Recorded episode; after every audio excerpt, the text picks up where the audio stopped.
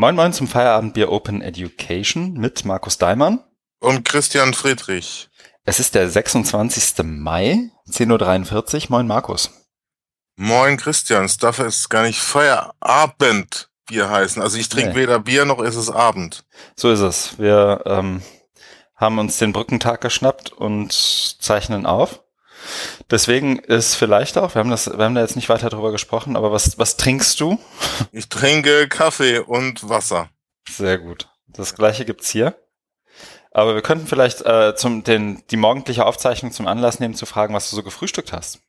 was ich gefrühstückt Fällt mir gerade ein. Sehr gut. Äh, ich bin zum Bäcker meines Vertrauens gegangen und habe zwei und habe im Angebot Buckys oder Knackis, wie die Dinger heißen, und davon zwei mit einem Nuss-Nougat-Aufstrich äh, gegessen. Aha. Zwei Brötchen. Ja. Zwei Brötchen. Sehr ja, gut. ja. Und einen Kaffee. Und jetzt trinke ich meinen zweiten Kaffee. Sehr gut. Ja. Was ich gefrühstückt habe, fragst du? Äh, stimmt, will ich eigentlich, will ich eigentlich fragen. Aber will ich das? Ja, was hast du denn gefrühstückt? Ähm, ich habe tatsächlich heute äh, die, den Morgen genommen, um mir Porridge zu machen, mir und der besseren Hälfte. Mm. Ja, ganz was Gesundes. So mit Haferflocken. Genau, Haferflocken mit Milch und kannst noch so Bananen reindrücken, kannst theoretisch auch noch Nüsse reinwerfen. Aha, man merkt, dass du jetzt im Hipsterviertel wohnst. Na, ich glaube, Hipsterviertel ist das hier nicht. Hier, hier arbeiten alle 70 Stunden und achten auf ihren Körper. Mehr oder weniger. Okay. Ja. Nee, aber Hipster siehst du ja selten. Na gut, legen wir vielleicht gleich los und ich frage dich, was wir so gemacht haben, beziehungsweise was du so gemacht hast. Ja, danke, dass du fragst. Mhm, dass gerne. fragst. Äh, fragst, glaube ich. Fragst, ja. Ich fragst ist immer so ein Unterschichtsindikator, wenn man das. Ach so, ich das hier aus meinem aus meinem Milieu oder meinem Slang. Also ich war ähm, letzte Woche Donnerstag, Freitag in Hannover bei der Deutschen Gesellschaft für wissenschaftliche Weiterbildung und Fernstudien, äh, abgekürzt DGWF. Und die haben da äh, Arbeitsgruppen und die hatten dann eine Arbeitsgruppe ihre Frühjahrstagung im Leibniz-Haus. Und da haben sie mich eingeladen zum Vortrag. Das, die ganze Tagung war überschrieben mit dem Hashtag irgendwie Arbeit 4.0. Mhm. Und genau, ich bin dann donnerstags hin. Da gab es dann schon einige Vorträge und so, ähm, ja, so, so gezwungene Gruppenaktivitäten im Plenum, also mit so vier Tafeln in der Ecke und dann wurden dann irgendwie so Fragen drauf aufgeschrieben und man musste dann diskutieren. Ja, also eigentlich war es ein, was wirklich ein schöner Rahmen, dieses Leibniz-Haus, auch ähm, ziemlich zentral gelegen, kommt man gut zu Fuß hin vom Bahnhof. War wettermäßig leider nicht ganz so angenehm. Es war sehr, sehr schwül und heiß in dem Raum. Es waren was nicht, 40, 50 Leute oder so, aber rappelvoll, mhm. weil der Raum eben nicht mehr Leute fasst. Ja, und dann ähm, gab es ein Einstiegsreferat von Sönke Knutzen, was ja, meiner Meinung nach fast schon als Blödsinn der Woche. Äh, Wir haben die erste Nominierung. Sehr genau, also könnte man schon fast werten. Ähm, ich habe ja dann auch meine Kritik äh, während des Vortrags geäußert, wurde dann auch ähm, dankenswerterweise von der Moderatorin aufgegriffen. Also mein, meine Hauptkritik ist einfach, dass ähm, in seinem Vortrag ähm, dass diese ganzen Themen so Disruption, Uber, Innovation äh, sehr oberflächlich behandelt werden. Also es, ähm, also immer, man guckt immer so nach, nach draußen oder man sehnt sich danach, dass jetzt in der Hochschule was passieren muss, mhm. in der Hochschulbildung und da gibt's eben jetzt dieses Uber-Ding mit den, mit den Fahrern und so weiter und da gibt's ja. diese Innovation, da gibt's dieses Silicon Valley äh, ich, ich, hoffe, man hört jetzt meine Ironie raus. Und also ich habe ja nichts dagegen, da draus zu gucken, aber da müssen wir einfach mal genauer hingucken, ne? was, was Uber dann ist, was Uber mit den Fahrern macht, wie die damit umgehen, wie die Arbeitsbedingungen sind, die, äh, dass das äh, alles nicht so schön ist. Ich habe ja auch so Uber in meinem Vortrag drin gehabt, also aus einem anderen Punkt. Ja, und das hat mich halt wirklich gestört, dass das so, so oberflächlich behandelt wird. Und dann einfach so ähm, da Herausforderungen abzuleiten. Also sein Vortrag ging ja irgendwie um auch um äh, Chancen, Moment, ich muss ich hab das hier irgendwo auch nochmal. Ja, Lehren und Lernen an deutschen Hochschulen, Herausforderungen, Wege, Chancen. So ist der Titel seines Vortrags. Ja. Und ja, das, ähm, da war den das. Vortrag kenne ich auch. Ja, den, die Bilder kennt man auch. Also immer einmal, also. Das Papstbild, was er schon Ja, dabei, genau. Ne? Ja, ja, es mhm. wiederholt sich eigentlich auch ständig. Und, und es ist ein, also, was, was halt komplett fehlt, ist die, ist die Sicht der, oder die, so diese Eigenheit äh, der Hochschule. Das eigene System, äh, die eigenen Werte. Hm. Sondern das wird einfach so getan, als, als, als muss sich das jetzt äh, wie so ein äh, Wirtschaftszweig mit Gewalt eben ändern weil es eben woanders da auch so ist und dann guckt er eben nach, nach draußen, was ja, wie gesagt, prinzipiell nicht schlecht ist, aber dann mhm. bitte genauer gucken und nicht diese, diese einfachen äh, Schlussfolgerungen ziehen. So, das müssen wir jetzt auch. Und wenn du dann irgendwie nachfragst, wie, dann Ne, das hat sich ja dann durch meine, durch meine Nachfragen so ergeben, weil ich dann irgendwie mal angemerkt habe, ja, äh, dass es auch nervt, da immer zu sagen, wir hinken hinterher in Deutschland, weil er erzählt hat, ja, dass er in den USA ist und von der Asienreise, ne, damit hat er ja die Asienreise, glaube ich, des Stifterverbandes gemeint, ja. die letztes Jahr stattfand. Und da haben sich halt viele Hochschulen angeguckt, ist ja alles schön und gut. Aber äh, ne, da habe ich dann so angemerkt, dass wir auch vielleicht mal auf Deutschland gucken sollten. Und das hat dann die Moderatorin aufgegriffen. Und daraufhin hat er dann, kam er dann mit HU, also mit Hamburg Open Online University, ja, was vielleicht jetzt auch nicht so das glücklichste Beispiel gewesen wäre. Aber man merkt halt schon, der ganz, die ganze Diskussion geht, geht, geht in eine ganz schräge Richtung, finde ich. Ne? Also dieses, äh, nach außen, das ist so, so gehetzt sein, so reflexartig nach außen gucken, gar nicht wissen, was, was im eigenen Land passiert oder auch, auch nicht verstehen wollen, worauf wir uns gründen, unsere Tradition, Historie und Werte. Das, das kommt mir alles, alles viel zu kurz. Ja.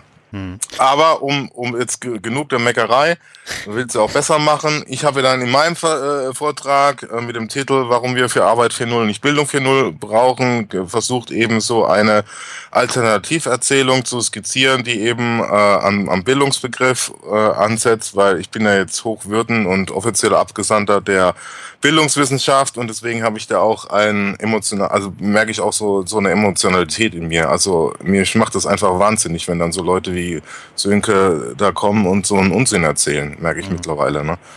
Oder, oder äh, Träger oder meine. Ich halte es einfach kaum noch aus. Und deswegen aber äh, versuche ich dann. Äh, hm, vielleicht ja, noch, ganz, also ja? ich äh, habe jetzt zweimal Luft geholt und ich bin ja so ein bisschen befangen irgendwie, weil ich letztes Jahr bei ihm gearbeitet habe mhm. und ihn persönlich auch wirklich ähm, gern mag. So, also als, als Typ ist er, finde ja. ich ihn super.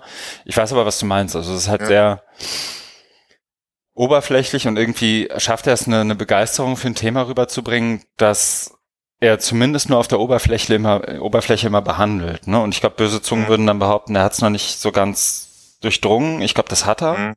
Aber ich glaube, er will ganz bewusst eben diese ähm, dann doch recht naiv anmutenden Narrative im Pushen, um, um so ein bisschen die Leute wachzurütteln. Und mhm. ich glaube, das erzeugt dann eben ganz oft das Gegenteil, nämlich eine Ablehnung. Genau. Also ich will auch nicht sagen, dass er das nicht äh, durchdrungen und verstanden ja. hat, aber nee, nee. in der Art und Weise, wie er es rüberbringt, ist das ist das einfach nicht gut, weil ja. äh, wie du sagst, also dieses dieses äh, oberflächliche lenkt uns ab äh, von den von den eigentlichen Fragen. Ne? Und ich ja. habe das ja bei meinem Vortrag versucht, der, der den man natürlich auch kritisieren kann. Da hätte ich mich über Kritik auch gefreut aber er kam äh, leider auch spät. Also er kam, er war bei meinem Vortrag mhm. nicht dabei, sondern als ich fertig war, kam er dann auf einmal wieder an, hat sich dann neben mich gesetzt und Guten Morgen gesagt. Äh, ja, äh, ne, ich bin ja, ich bin ja einer, der austeilen und einstecken. Ne? Das, mir geht's ja eigentlich um die Sache. Und äh, da habe ich auch versucht, so ganz einfache Fragen zu formulieren, über die man uns mal auseinandersetzt, wo ich auch denke, Leute, das ist jetzt hier nicht der Weisheit letzter Schluss, was ich hier sage, aber ich habe dann an der Reaktion gemerkt, äh, dass, es, dass es gut ankam und ähm, dass man auch die Leute mitnimmt. Und äh, bei, bei Sönke und auch bei Leuten wie Anja Wagner habe ich dann immer das Gefühl, dass die so einen Elitendiskurs konstruieren, wo, wo, wo, also bei Anja stört mich das auch mal ziemlich, weil sie dann äh, so diese, diese Hype-Show macht aus dem, aus dem Silicon Valley und dann äh, Leute wie Elon Musk oder äh, Sebastian Truhn äh, glorifiziert. Und das ist natürlich gefährlich, sondern wir brauchen ja, das geht uns ja alle an. Ne? Also einerseits hier, die mhm. Digitalisierung betrifft uns alle, also müssen eigentlich meiner Meinung nach auch alle mitreden. Ja, genau. Und das ist, man läuft halt so ein Stück weit Gefahr und ich glaube, das jetzt, jetzt bin ich ja vielleicht einer, der das ein bisschen besser verstanden hat als irgendwie zumindest 70 Prozent der Menschen in Deutschland oder so. Glaube ich. Also ich beschäftige mich zumindest relativ viel damit. Und man, man ertappt sich dann ja auch selber immer wieder dabei. Ach was, ich hatte neulich eine Unterhaltung mit einem, der halt seine News nur über Facebook kriegt. Und dann sage ich so, na, was glaubst du denn, was passiert denn da so? Und, hm, hm. so, und irgendwann wirst du halt auch müde, diese Diskussion zu führen. Und mhm. ich glaube, das endet und diese Müdigkeit erzeugt dann ganz oft auch so ein, so ein, so ein Reflex der Überheblichkeit. Und ich glaube, mhm. den, den nimmt man bei irgendwie Leuten wie, wie Anja, Lo, äh, Anja, sag ich schon Anja Lorenz, nee, ähm, ähm, halt, also eben halt auch ab und zu mal wahr, so wie ich den bei mir auch wahrnehme. Mhm. Ähm, was, was halt schwierig ist, finde ich so, dass, dass ich erinnere mich noch an die, ähm, das ist jetzt auch schon fast eineinhalb Jahre her, im, im Februar, wo wir auch unseren ersten Podcast hatten, mhm. ähm, diese, diese Podiumsdiskussion, das ist immer so für mich das beste Beispiel dafür, was du, glaube ich, auch gerade meinst, ne? Mhm. So, so Google Trends irgendwie der letzten fünf Jahre an die Wand werfen und daraus irgendwie extrapolieren und sagen, das läuft jetzt so und so. Mhm.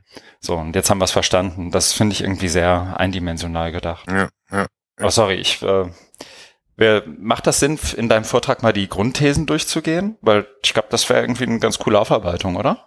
Äh, ja, gerne. Also ähm, äh, Grundthesen, äh, so, also es ist folgendermaßen aufgebaut, dass ich eben von, von diesem äh, Begriff der Erzählung ähm, oder Narrativ ausgehe, also als eine ähm, sinnstiftende er Erzählung. Hm. Äh, also so äh, aus der Philosophie kommt, das Konzept. Das heißt, ähm, jede Gesellschaft oder jede, jede, jeder, in je, zu jeder Zeit sucht ja irgendwie nach Sinn und versucht sich die Dinge, die drumherum um uns herum passieren, zu erklären. Um darin auch einen Sinn zu entdecken für das, weil wir stehen ja jeden Morgen auf und versuchen irgendwie, müssen irgendwie einen Sinn entdecken, in dem, warum wir jetzt zur Arbeit gehen und das machen, was wir machen. Das, der Mensch strebt ja nach Sinn. Und das ist eben jetzt im Moment Digitalisierung, was ein Stück weit ja auch äh, von außen kommt oder eben von anderen Akteuren. Andererseits auch von uns mitgestaltet wird, indem wir jeden Tag Smartphone und Tablets und so weiter in die Hand nehmen, uns damit im äh, digitalen Raum bewegen. Das ist ja auch so. Mhm. Und dann eben, aber äh, war dann äh, Übergang zu, ähm, zu dem Thema Arbeit 4.0, eben als jetzt noch ein neuer Entwicklungsschritt, eben die zunehmende Vernetzung, von Mensch und Maschine, um neue Produkte und Dienstleistungen zu ähm, erstellen. Was aber noch nicht so ganz klar ist, was das eigentlich damit gemeint ist, Arbeit 4.0. Und dann bin ich ähm, so ein bisschen in die Philosophie gegangen und habe dann äh, von Nietzsche dieses Konzept ähm, der Wille zur Macht entdeckt. Ich weiß noch nicht, ob das so super passend ist, aber ich versuche halt da immer so ein bisschen von der anderen Seite zu kommen und nicht nur von der Technik. Hm. Um, äh, um zu zeigen, also da geht es eben darum zu sagen, der Mensch strebt immer nach, nach, also nicht nur nach dem Erhalt des Status quo, so wie jetzt ist, äh, soll es bleiben. Also vor 100, 200 Jahren irgendwie dann, jetzt haben wir Pferdekutschen, äh, das ist wunderbar, sondern irgendwann wurden halt Autos en entwickelt, dann äh, eben Raumfahrzeuge und jetzt sollen irgendwann so Highspeed-Züge entwickelt werden von Elon Musk unterhalb von Los Angeles und so weiter. Also Punkt ist einfach, ähm, Mensch strebt nach mehr. Und dass es jetzt aber in einen Bereich geht, wo es vielleicht nicht mehr ganz so human ist, äh, eben dann so über, also bei Nietzsche spricht er dann von Übermenschen und ich habe das dann versucht, so ein bisschen zu übertragen, in, Gestaltung des, des äh, hin zum Transhuman. Das ist natürlich auch eine mhm. ziemlich steile These, aber ich wollte halt provozieren. Das ist so ein bisschen Und, ne, für mich als äh, ja. nicht Nietzsche-Leser ja. so ein bisschen wie The Next Frontier. Ne? Also so wir so, so dieser Narrativ für ja. der Mensch ist, wie sagt man, Erkunder und Eroberer. Deswegen ist, war der Mond dran und als nächstes der Mars dran und diese ganzen, also dieser nach höherem Streben Narrativ. Ja, okay. Äh, genau, das ist das eine. Und das andere ist, ähm, wegen, wegen diesem Transhuman oder dieser zunehmenden äh, Digitalisierung, äh, habe ich deshalb gemacht, weil ich ja dann äh, wieder zurückkommen musste, argumentativ zur Bildung, zu, zu meinem Metier eben, und dann zu sagen, wir brauchen eine Rehumanisierung. Äh, mhm. ne, also es ist natürlich alles sehr plakativ, aber das hat für so einen Vortrag, glaube ich, ganz gut. Ähm, also zu sagen, wir müssen uns wieder darauf besinnen, was uns Menschen ausmacht und da eben, äh, weil ich, weil ich auf den Bildungsbegriff zurück musste. Ne? Ja. Ne? Und das habe ich also einmal versucht, dann also da wieder zurückzuführen. Einerseits zu zeigen, hier es wird immer immer ähm, mit mit mehr mit Automatisierung, Robotisierung, Digitalisierung und so weiter. Äh, wo bleibt denn da der Mensch? Aber ich will einfach nicht so platt dann kommen und zu sagen, der Mensch muss im Mittelpunkt stehen. Das ist einfach Unsinn, sondern so wie zu schreien, würde jemand mal bitte an die Kinder denken. Ne? Ja, genau, Frauen und Kinder zuerst. Äh, und dann eben zu sagen über Bildung. Und dann habe ich aber ähm, gesagt, okay, äh, diese äh, digitale Rehumanisierung äh, geht dann über Bildung. Und dann, aber dann habe ich eben diese Kritik ähm, äh, an dem Artikel von, von Christoph Meinl äh, vor, vor einiger Zeit in der FAZ, wo er eben Humboldt vor seinen Kachen spannt und ihn als Fan der Bildungscloud bezeichnet, was ich ihm auch ganz furchtbar finde. Mhm. Und gesagt, um Humboldt kommen wir halt nicht zurück, weil er eben so der Gründungsvater der Bildungstheorie ist in Deutschland und ist ja auch ein Exportschlager Bildung. Das gibt's ja nur im deutschsprachigen Raum, mhm. in äh, Großbritannien, also im angloamerikanischen Bereich gar nicht. Und dann habe ich eben versucht, Humboldt so ein bisschen differenzierter ähm, zu betrachten. Äh, weil, also ich finde es ja einerseits schön, dass Humboldt von Leuten wie Träger und Meinl ins Spiel gebracht wird, aber dann sollen sie ihn auch bitte richtig verstehen und richtig lesen. Nämlich von, von, von Sicht der Bildung und sie instrumentalisieren ihn, ne? Sie sparen vor, sparen vor ihren Karren. Bei Träger ist es natürlich noch furchtbarer, weil er dann eben äh, für seine technokratischen Fantasien in Ansch mhm. Anschlag nimmt und klar macht hier, äh, Humboldt, ähm, ich kenne den und ist wichtig, wir brauchen hier dieses Menschenbild, aber eigentlich will er ja genau das Gegenteil, ja. So, das war dann, also es war dann so der, der, der Hauptteil oder fast schon Schlussteil, wo ich dann eben mhm. versucht habe, Humboldt als Humboldt zu lesen und nicht äh, Humboldt zu in instrumentalisieren und ähm, da mit einer ganz anderen äh, Absicht dran zu gehen. Also man muss Humboldt einfach ernst nehmen, aber gleichzeitig auch zu gucken, äh, was, was hat er heute noch für einen Wert in der Zeit. Ne? Das ist ja über 200 Jahre her und ähm, das, das muss man natürlich auch so sehen. Natürlich ist es wichtig, die Tradition und die Geschichte zu kennen, äh, aber auch zu gucken, was bedeutet jetzt jetzt heute. Und mhm. da wird's natürlich, da wird's natürlich schwierig und da ist vielleicht bei mir auch im Vortrag dünn gewesen, also diese diese Schlussfolgerung. Also was heißt es jetzt? Ne? Ja. Und dann komme ich dann, oder kommt man, nicht nur ich, aber oft ähm, zu so Aussagen wie, ja, wir brauchen eben einen möglichst breiten gesellschaftlichen Diskurs. Aber mir fällt halt auch ähm, oft nichts Schlaueres ein ein, weil wenn man sieht, wie es jetzt läuft, dass es halt hauptsächlich um so Leute wie ähm, Elon Musk geht, die dann glorifiziert werden, äh, finde ich das nicht gut, äh, sondern dass auch äh, Otto Normalverbraucher mitreden können, weil es die ja alle betrifft. Aber das ist natürlich auch mal so ein Wunschdenken und ich weiß auch nicht, wie man das realisieren kann, diesen breiten gesellschaftlichen Diskurs. Ich glaube, das ist auch, also einerseits hast du recht, damit den, den breiten gesellschaftlichen Diskurs irgendwie zu wollen, zu verlangen, zu fordern, zu promoten, wie auch immer. Andererseits gibt's den ja gar nicht, ne? Also es gibt ja, ja, ja. was, also Breitheit gesellschaftlich, also ganz platt gesagt, ich bin, äh, ja, habe ich ja erzählt, am, am Montag bin ich nach Düsseldorf gefahren. Mhm. Und, ähm, in, ich glaube, Gütersloh, Bielefeld, wo auch immer. Mhm. Nee, in Gütersloh hat er nicht gehalten. Aber wie dem auch sei, irgendwo da mitten im Nichts ist Herr Träger eingestiegen und hat sich in den Zug gesetzt und die Bild gelesen.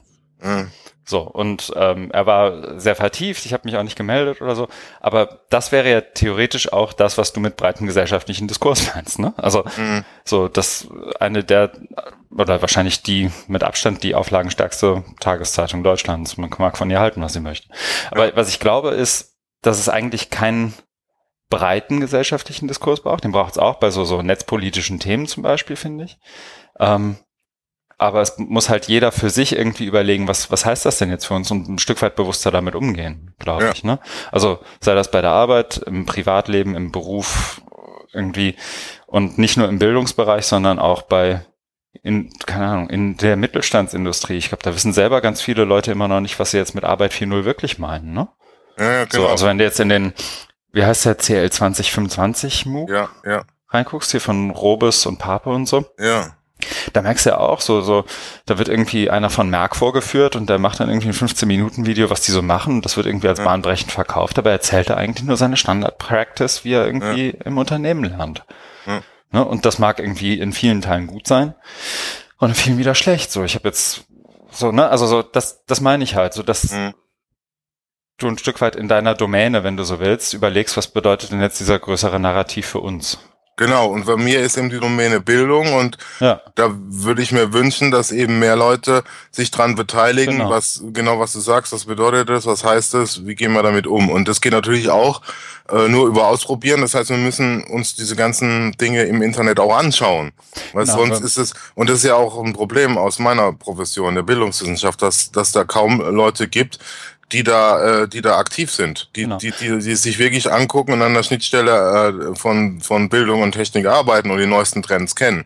Und das ist natürlich, das macht es natürlich äh, schwierig, weil du erstmal ganz viel Übersetzungsarbeit leisten musst. Ne? Du musst erstmal äh, erklären hier, so wie bei, bei Sönke, ähm, Uber ist nicht so das äh, Paradebeispiel und, und die, die ähm, Erlösung des Abendlandes, sondern da ist auch ganz viel Mist dahinter, ne? was die mit Überwachung machen, mit, mit Greyball und so.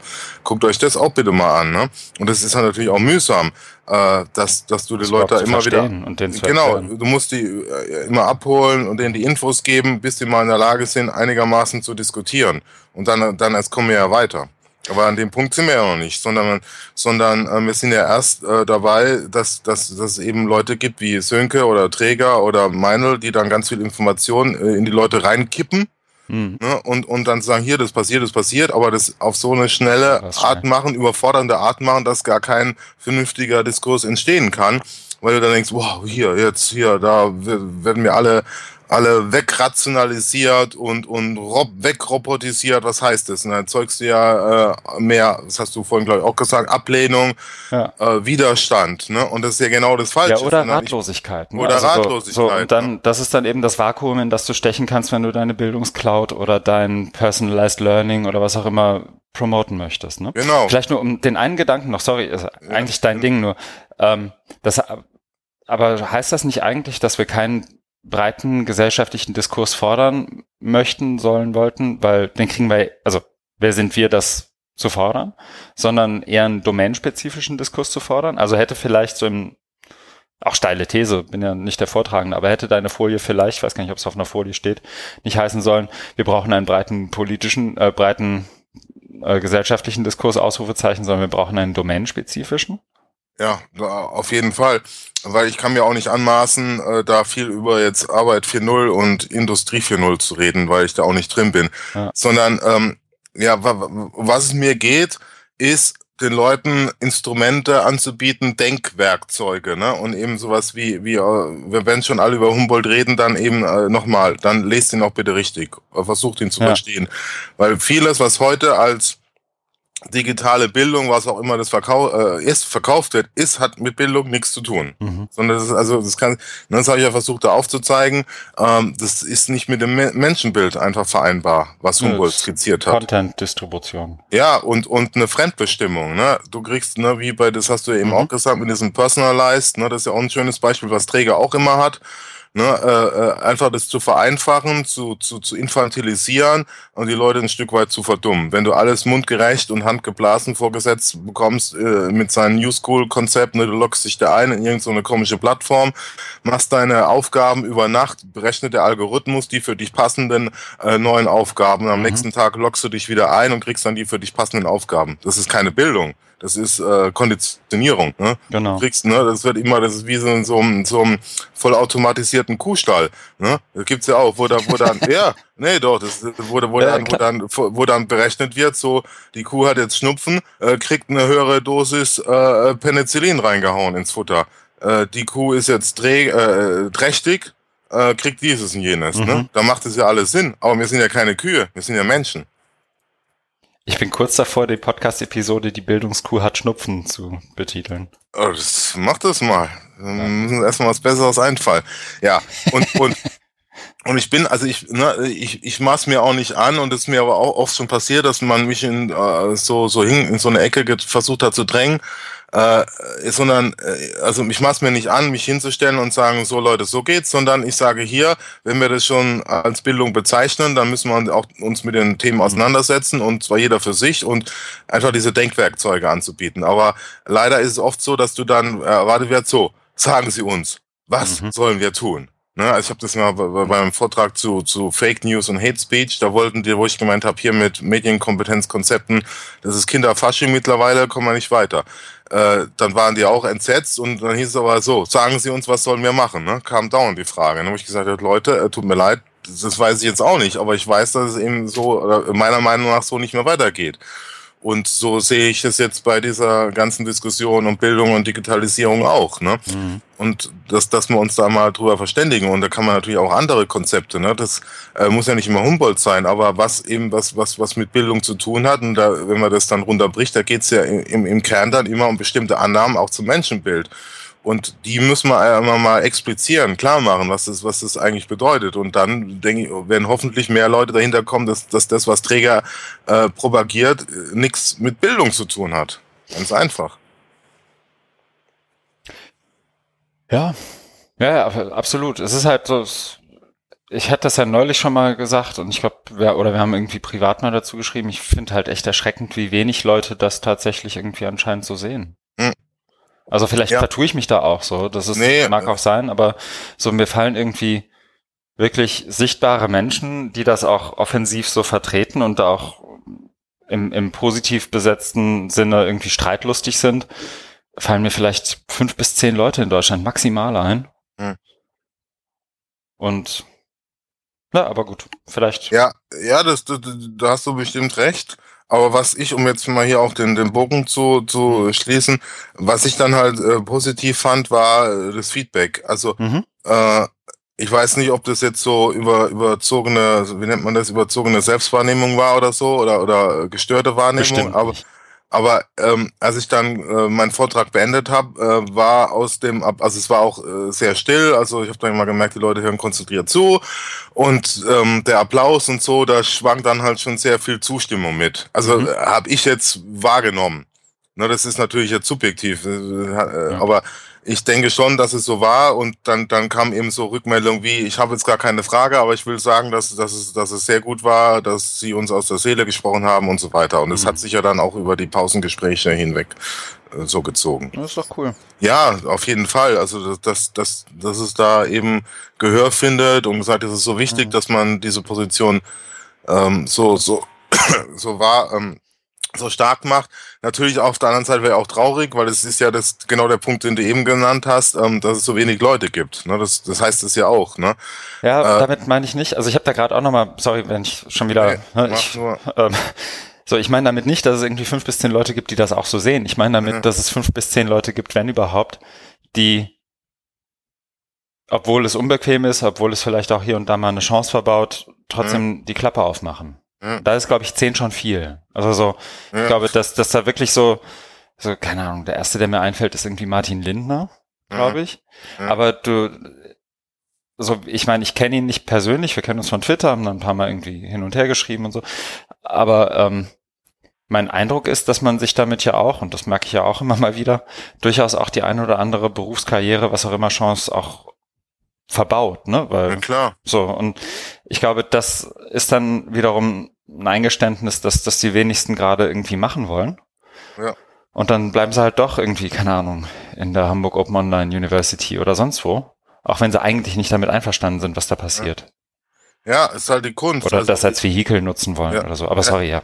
Nee, es ist halt die Kunst da, ich versuche das ja bei mir auch, dann eben so eine Nische zu finden und äh, weder zu viel draufhauen, so wie es Martin Lindner manchmal ja. macht, äh, und gleichzeitig auch konstruktiv sein, also auch eben den den Anschluss ähm, zu schaffen, also kommunikativen Anschluss an, äh, zu sagen, hier guckt euch mal mehr Bildungskonzepte an, also mhm. auch äh, konstruktiv rüberzukommen.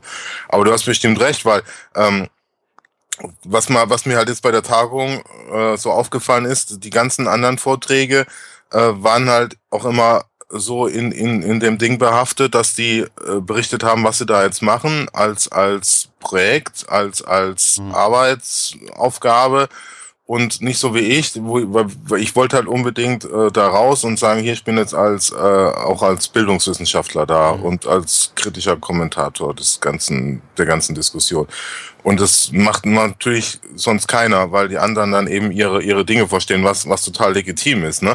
Und manchmal funktioniert's. Also ich fand ähm, den besten Vortrag war dann äh, nach mir dran, nämlich von äh, Hartmut Hirsch Kneißen von der TU Dortmund, mhm. äh, Arbeit in der digitalen Welt. Mhm.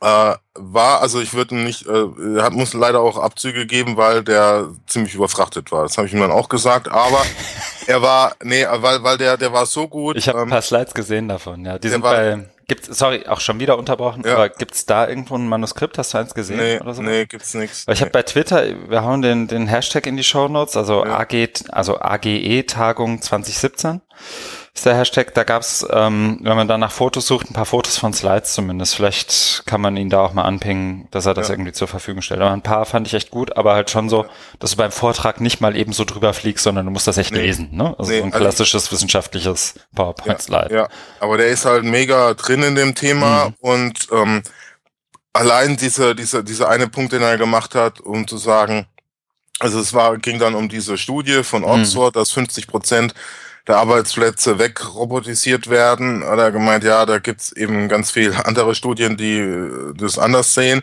Und da hat er das, und das, das hat mir bei, bei Sönke Knutzen so gefehlt, Ja. das, das einordnet. Ne? Also er hat da wirklich super Folien gehabt, wo er dann vier Lesarten dargestellt hat, wo er gesagt hat, das ist hinter diesen, also du musst erstmal die ganzen Studien aufarbeiten.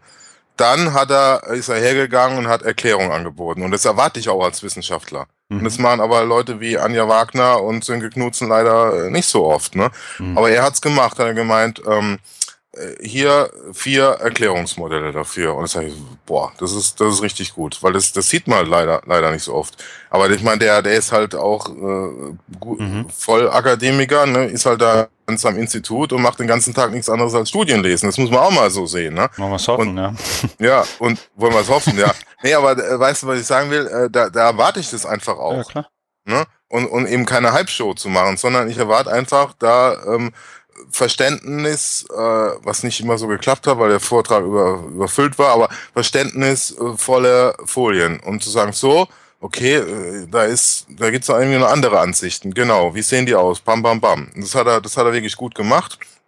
Wo dann, wo dann eben das, allein das hätte schon gereicht, um zu sagen, so, ähm, da haben wir mal jetzt einen, einen, einen wissenschaftlichen, äh, gut aufbereiteten Stand, jetzt können wir weiter diskutieren. Aber er hat da noch so viel Zeug reingepackt, das war echt der Wahnsinn. Ich bin dann irgendwann auch ausgestiegen, also ähm, mental, meine ich jetzt geistig ausgestiegen, äh, weil es, weil es bei mir auch nicht mehr ging. Aber allein diese, diese zwei, drei Teile da, die er hatten, die fand ich richtig, richtig gut. Das hat mir das, ne, weil ich bin ja auch so ein bisschen gefrustet manchmal und dann äh, kann man sich dann mal irgendwie auch so ein bisschen entspannen. Und das war da bei ihm der Fall.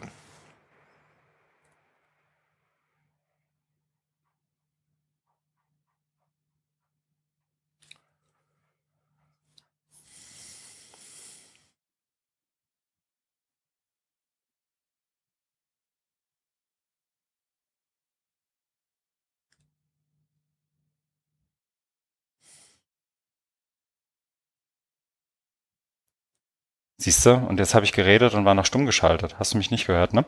Nee, Dann muss ich mal ans Schneiden ran später. Nee, aber äh, was ich sagen wollte ist, ich, ähm, dein, dein Vortrag ist ja auch verlinkt in deinem Blogpost, also das Manuskript ist verlinkt, die Slides sind verlinkt, ähm, und die Aufzeichnung. die Aufzeichnung ist verlinkt. Ich habe genau. mich im Vorfeld dafür eingesetzt, ähm, dass es eine Aufzeichnung gibt. Und äh, erst hieß es geht nicht, ne? äh, und dann äh, kam irgendwie, äh, wie aus dem Nichts, kam dann so ein anderer Kollege und hat gemeint, ah, hier, er hat gehört, dass ich eine Aufzeichnung will und er bietet es mir jetzt an. Ich sag, Ja, super. cool. Ja, fand ich auch. Genau, ich habe es gesehen, bei Periscope war es, ne? Ja, genau, die haben sich dann auch gemacht, ja, wir setzen da vorne hin und filmen dich. Ich Ja, sag, okay. super. Ne? Also, cool. ja, ja. Cool. Ähm, dann hast du noch reingehauen den, ich glaube, es ist der letzte oder vorletzte Beitrag von Audrey Waters ähm, mit dem Titel Education Technology as the New Normal, den ich ehrlich gesagt noch nicht gelesen habe, aber der, glaube Ja. ich, so als Unterfütterung von dem, was du hast, nochmal Ja. einfach super dient, ne? Ja, Vielleicht also dann in der nächsten Folge oder wollen Genau, jetzt? also nur ganz kurz, Mhm. ich fand den auch, ähm, äh, der hat mir auch so aus dem Herzen, aus Ja. der Seele gesprochen, äh, weil, ja, also, weil sie, glaube ich, so genau die gleichen Punkte macht Aha. wie ich. Also vom, äh, von der Sichtweise her, ähm, wir müssen uns die, die Tradition, die Geschichte angucken. Also ein Punkt Ja. immer, wenn es heißt the future of technology oder future of education, das, das Mhm. heißt auch Geschichte. Also wir müssen gucken, wo kommen wir her, wie sind wir dahin gekommen und ja, wie, wie können wir jetzt weiter gestalten? Das war ja genau der Punkt, weil ich da in meinem Vortrag eben diese kalifornische Ideologie so, so mhm. beleuchtet habe. Mhm. Ne? So als eben auch als ein sehr starkes Narrativ, also als sinnstiftende äh, Erzählung äh, und die, also mal gesagt haben, wir müssen mal zurückgehen und gucken, warum ist denn dieses Silicon Valley-Denken so dominant. Und das ist natürlich auch alles sehr oberflächlich bei mir, weil ich habe da auch nicht so viel Zeit gehabt, aber ich wollte es einfach mal ausprobieren, weil ich mache mittlerweile nur noch Vorträge, wo ich was ausprobieren kann, wo ich Bock drauf habe, sonst mache ich da nichts mehr. Und da hatte ich irgendwie Lust drauf und habe das dann versucht, da jetzt so ein bisschen auszu, auszuführen, was man natürlich auch äh, besser machen kann, aber das ist äh, so ein Angebot. Also wer da Kritik hat und, und äh, wie gesagt, Slides sind, sind da und äh, jederzeit mir, mir irgendwie ein Feedback geben, darüber würde ich mich sehr freuen. Okay. Super. Dann ja. Kapitelmarke.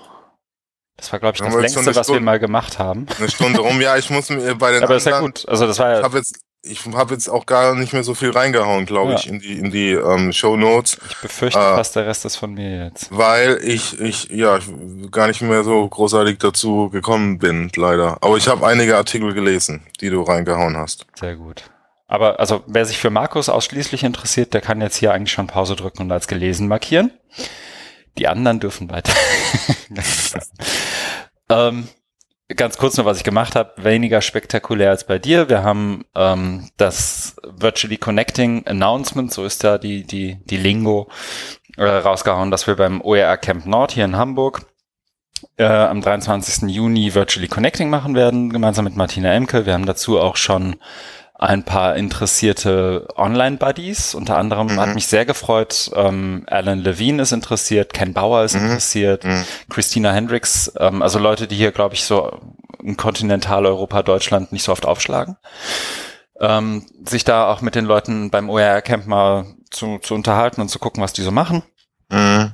Das fand ich sehr gut. In dem Zuge hat Jöran auch das Video veröffentlicht, das Kamerakind Markus Daimann in, bei der OR 17 in London aufgezeichnet hat, was Virtual mhm. Connecting eigentlich ist. Besten Dank nochmal. Und ich war vor allem in der letzten, das ist ja gerade mal eine gute Woche her, ähm, ich war zwei Tage bei meinem Kunden in Düsseldorf, klingt immer noch merkwürdig, das so zu sagen, ähm, was eben auch Vor- und Nachbereitung hatte. Deswegen habe ich auch nicht so viel anderes gemacht als das. Mhm. Aber das war auch gut. Ja, das war's schon bei mir. Das ist ja gut. Können wir gleich loslegen, was wir so gelesen haben, ne? Ja. Was wir gelesen haben. Ich habe tatsächlich erstmal zwei Sachen gehört, fand die aber, ähm, da ich mal davon ausgehe, dass wer das hier hört, tatsächlich auch ein Interesse hat an anderen Podcasts, nochmal den Querlink ganz gut. Der eine ist einer, den ich versuche regelmäßig zu hören und dann ab und zu mal Episoden überspringe. Ähm, heißt Teaching in Higher Ed mit äh, Bonnie Stahoviak. Ähm, musste lange üben, bis ich das aussprechen konnte. Und der ist, äh, sie, sie macht Interviews mit Leuten weltweit, die irgendwie bemerkenswerte Sachen im Bereich Lehre und Lernen machen im weitesten Sinne. Da sind oft dann auch digitale Themen dabei aber nicht immer.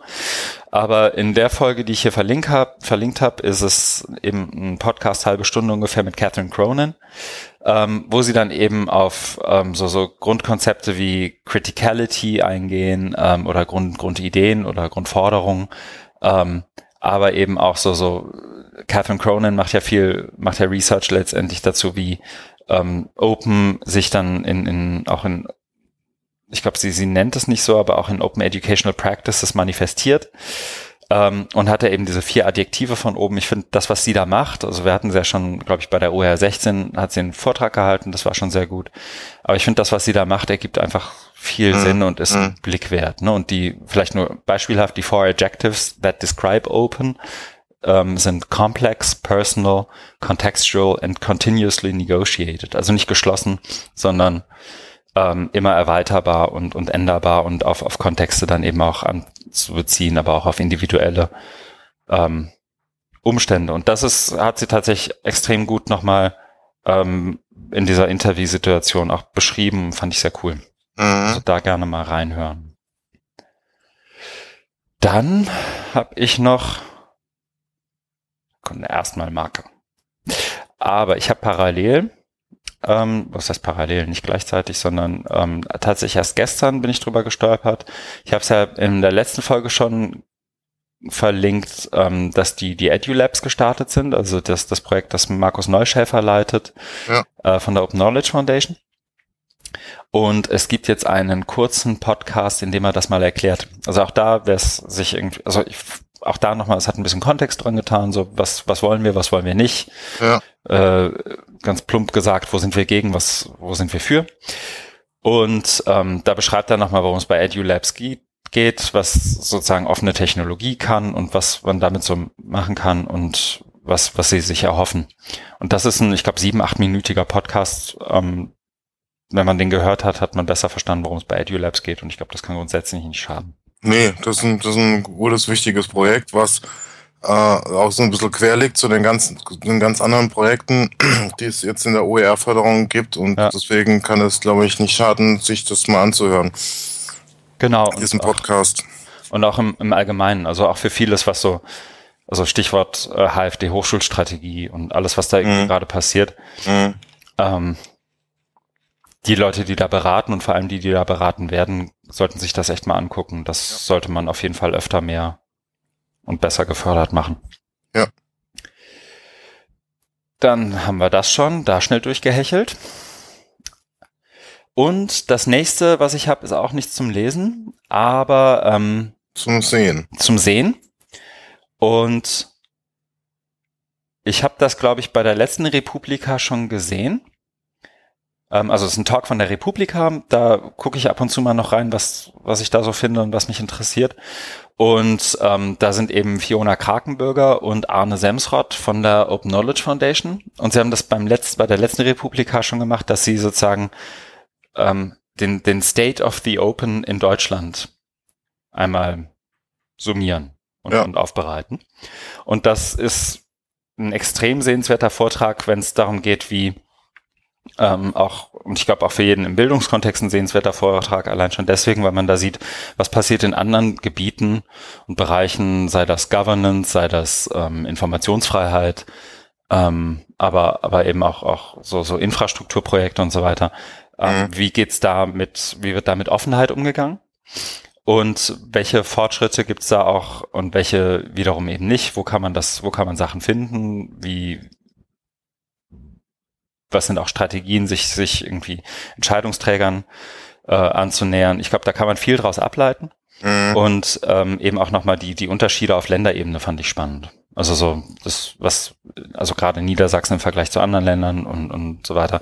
Also da wirklich gerne mal reingucken, das ist ähm, echt, echt sehenswert und auch gut gemacht. Man merkt den beiden ein bisschen die Nervosität an. Also tatsächlich Arne Semsrott hat mich gewundert mehr als, als Fiona. Er hat eine Pointe verhauen, oder? Ja, er hat eine Pointe verhauen und ähm, ähm, so, so, das ist alles so, sie haben es versucht mit dem Stiftung Warentest-Siegel aufzu, zeichnen ja. und dann kommt immer so ein nicht so geil, da wo sonst das gut oder ja. sehr gut steht. Ja. So und das ist vielleicht an sich schon keine wahnsinnig gute Pointe, aber wenn man sie dann verhaut, ist halt auch nur gerade bei der Republika, den ganzen Blogger-Nerds, irgendwie nur noch ein müder Lächler. Ähm, das hat ihm, glaube ich, ein bisschen zugesetzt, wirkte zumindest so. Ja. Aber, aber ich fand's, ähm, ich, ich fand, ich habe mir mhm. das Video auch angeguckt, ich fand's auch gut, mhm. weil ähm, äh, man merkt, wie, äh, wie vielfältig das ja. mittlerweile ist, ne? Und wie differenziert, ne? Und was die da alles machen, ne? Das hat er ja in, in, in seinem ersten Teil da gesagt, ja, machen wir, arbeiten wir da dran und da dran mhm. und so. Ich denke, wow, ne? Und ne, und, und sie hat dann auch irgendwie gesagt, wir haben da jetzt irgendwie äh, auch so ein, so ein Gesetz mitgeschrieben und äh, da mhm. kann man jetzt mitkommentieren. Also das ist schon wirklich beeindruckend, was die da alles auf die Beine stellen. Genau, die wuppen richtig was. Und ich habe ja. Fiona kurz kennengelernt, ich glaube bei den Digital Refugee Labs letztes ja. Jahr hier. So, und da fliegt die, also was heißt fliegt da, da kommt die mal vorbei als, ich glaube, Community Managerin der Open Knowledge Foundation ist, glaube ich, hier ihre Berufsbezeichnung. Ja. Ne, aber da, was da alles hintersteckt, so, da merkt man, dass auch da wirklich, nicht nur auch da, sondern vor allem da im Vergleich zu so dem, dem Bildungskontext, glaube ich, ja. echt Leute stecken, die richtig was auf dem Kasten haben und ähm, auch bereit sind, über ein paar, paar Hürden zu springen, um, um da was ja. zu reißen. Also das ist echt cool. Auf jeden Fall. motivierend. Äh, es ist vielleicht weiß nicht, ob das so ist, aber äh, so ein Eindruck, den ich habe, ein bisschen schade, dass das so unterm Radar ist. Ne? Also das, das, das müsste eigentlich auch mehr ähm, Öffentlichkeit erfahren. Ich glaube, das sagen die von dem ganzen Bildungsding auch. ich glaube, das sind zwei Communities, die irgendwie aus welchem Grund auch immer nicht so richtig miteinander reden. Also ist mein Eindruck. Oder andersrum. Die kennen sich, glaube ich. Also die so, ja, so, so einer, der so ein bisschen in der Schnitt, Schnittmenge ist zwischen Open Science und dem allen, ist ja, ja. zum Beispiel Christian Heise und der kennt ja. die alle, einfach weil er auch Vorstand Open Knowledge Foundation ist. Ja. Aber ich glaube, dieser, dieser Übertrag und, und das Verknüpfen dieser Communities, das ist, dafür sind die Leute auch extrem unterschiedlich, ne? Also, mhm so, so, so, so den klassischen Bildungswissenschaftler, Medienpädagogen, der irgendwie dann doch auf Projektebene die, die das Zepter in der Hand hat, zusammenzuwerfen mit den Leuten, die da irgendwie Open Data machen. Da brauchst du schon wen, der gut moderiert. Mhm. Glaube ich. Mhm. Ja. Das stimmt. Aber ich kann mich auch täuschen. Also da wird mich tatsächlich, vielleicht haben wir das, aber ist das für uns auch nur ein blinder Fleck und wer auch immer mhm. jetzt zuhört, ähm, hat eine andere Meinung dazu. Mhm. Dabei fällt mir ein, wir haben die Feedback-Kategorie übersprungen. Hattest du Feedback? Ich hatte Feedback. Tatsächlich. Ich mache mal kurz eine Kapitelmarke. Jetzt gibt's Feedback. Na, wir hatten eigentlich beide Feedback, wenn man so will. Oh, okay. Dann musst du mir auf die Sprünge helfen. Na, wir haben ja jetzt äh, das erste Mal, ähm, dadurch, dass wir jetzt über Podlove und WordPress veröffentlichen, auch eine ordentliche Kommentierfunktion und so einen Ort, wo man Leute hinlenken kann, wenn man irgendwie ne? Mhm. sich uns anhören und die Shownotes lesen möchte und so, also unter edufunk.fm slash Feierabendbier. Mhm. Ähm, und da hat Timo van Trick äh, tatsächlich den ersten Kommentar hinterlassen. Ach, stimmt. Ja, und ich glaube tatsächlich, dass das erste Mal, dass wir irgendwie diesen Edufunk FM Effekt auch spüren. Ähm, so, ich glaube, der ist genau darüber uns auf, auf uns aufmerksam geworden. Oder zumindest ist es zeitgleich passiert. Ja. Ähm, und das finde ich ganz cool. Vielleicht hat er auch, ich glaube, Matthias Andrasch arbeitet ja auch mit Timo von Treck inzwischen zusammen. Vielleicht hat der auch da irgendwie die Finger im Spiel. Also, wenn das so ist, besten Dank. Aber ähm, der hat uns auch gleich einen Kommentar hinterlassen, hat irgendwie überlegt, was Virtually Connecting sozusagen in seinem Kontext sein könnte, beziehungsweise was er in dem Kontext schon mal gemacht hat. Ähm, hat auch nochmal so die, die Civic OER Webseite. Es gibt ja, ich habe im letzten Podcast ja gesagt, die eine leitet, äh, dass, dass die praktisch auf die persönliche Homepage von Claudia Bremer umgeleitet ist. Das, das stimmt auch. Also civicoer.de ohne Bindestrich leitet zu, ich glaube, bremer.cx oder sowas. Mhm. Aber civic-oer.org ist eine WordPress-Seite, wo die tatsächlich auch als Projektseite fungiert. Okay. Also den Link hat er nochmal reingehauen. Und das hat mich tatsächlich gefreut. Erster, mhm. Also ja, erst, erst Badge für den ersten Kommentar. Ja, super. Timo Weiter so. Ja. Genau, das äh, total vergessen, hiermit eingebaut. Und das nächste, was wir haben, ist, und wir hecheln hier gerade so ein bisschen durch für unsere Verhältnisse, aber das ist halt manchmal auch nicht so schlecht, ne? Nee, weil wir, also ich auch nicht mhm. so zum intensiven Lesen gekommen bin. Und das sind ja relativ viele Links mal wieder von dir. Und wir wollten ja nicht so die Aufmerksamkeit unserer geschätzten Hörerinnen und Hörer überstrapazieren. Ja, ich habe tatsächlich auf, in der, bei der Zugfahrt viel Kleinkram gelesen. Ähm, ich habe ein bisschen schlechtes Gewissen, weil ich noch keinen einzigen der Links, den Philipp Stade vorgeschlagen hat, zu Prüfung, Prüfungsformate, ja, da müssen wir uns auch ein wenig Zeit nehmen und eine mhm. extra Sendung dafür einberaumen. Das hatten wir ja jetzt nicht vereinbart, deswegen. Nee, nee, nee, nee. Aber ich habe, sie sind noch im Pad und ähm, irgendwann nehmen wir uns der Sache mal an. Was ich aber gelesen habe, ist, ähm, das, und das ist eigentlich schon, ich glaube, das kam kurz nachdem wir es letztes Mal aufgezeichnet haben raus, irgendwie Sonntag vor einer, genau, letzten Sonntag, ähm, wurde das veröffentlicht im Guardian mit dem Titel ähm, revealed Facebook's internal rulebook on sex, terrorism and violence. Leaked mm. policies guiding moderators on what content to allow are likely to fuel debate about social media giants ethics. Wer das nicht komplett lesen möchte, direkt vorab vielleicht mal Kernthesen, Kerninhalte aus diesem Artikel sind, wie ich finde, echt gut aufbereitet in einem kurzen Video, das zwei Minuten 17 lang ist, direkt ganz oben eingebunden auf der Webseite in dem Artikel. Ähm, Letztendlich geht es darum, dass, dass Facebook so eine, so eine Bibel hat, wie sich äh, die, die Moderatoren verhalten sollen, wenn es darum geht, irgendwie Content zu verbieten oder nicht oder den, den zu, zu bannen oder nicht. Mhm. Ähm, also Facebook hat ja jetzt vor dem Hintergrund, dass irgendwelche Live-Videos immer wieder auftauchen, wo Leute sich selbst umbringen, irgendwelche oder kind andere umbringen, andere umbringen, Kinder Tiere schänden, mhm. Nazis sind und was auch immer, ähm, halt einfach veröffentlicht werden und auch nicht runtergenommen werden zeitnah. Ähm, Nochmal 3000 Moderatoren eingestellt. Mhm. Ähm, Darauf geht Audrey Waters in ihrem Podcast, ähm, hier Contra Fabulists, auch in der letzten Woche ein, so um nochmal klar zu machen. Übrigens, erst vor einem Jahr oder so hat Facebook äh, ihr das komplette Content Moderation Team irgendwie rausgehauen, weil sie gesagt haben, das macht jetzt alles AI. Ja. Das ähm, ist ja schon länger. Genau, das also ein Jahr, eineinhalb, also schon. Ja, dass es bekannt wurde, dass die äh, Moderatoren entlassen wurden und durch Maschinen ersetzt sind. Genau, in dem Kontext auch interessant, so die, die ähm, das, das, ich glaube, mehr oder weniger Leak aus Australien, dass da irgendwie Facebook versucht, die Emotionen, anhand der Emotionen ja, von, von Nutzern irgendwie Content zu darzureichen und entsprechend natürlich auch in der Lage ist, irgendwie Facebook Emotionen irgendwie an Nutzerverhalten abzulesen.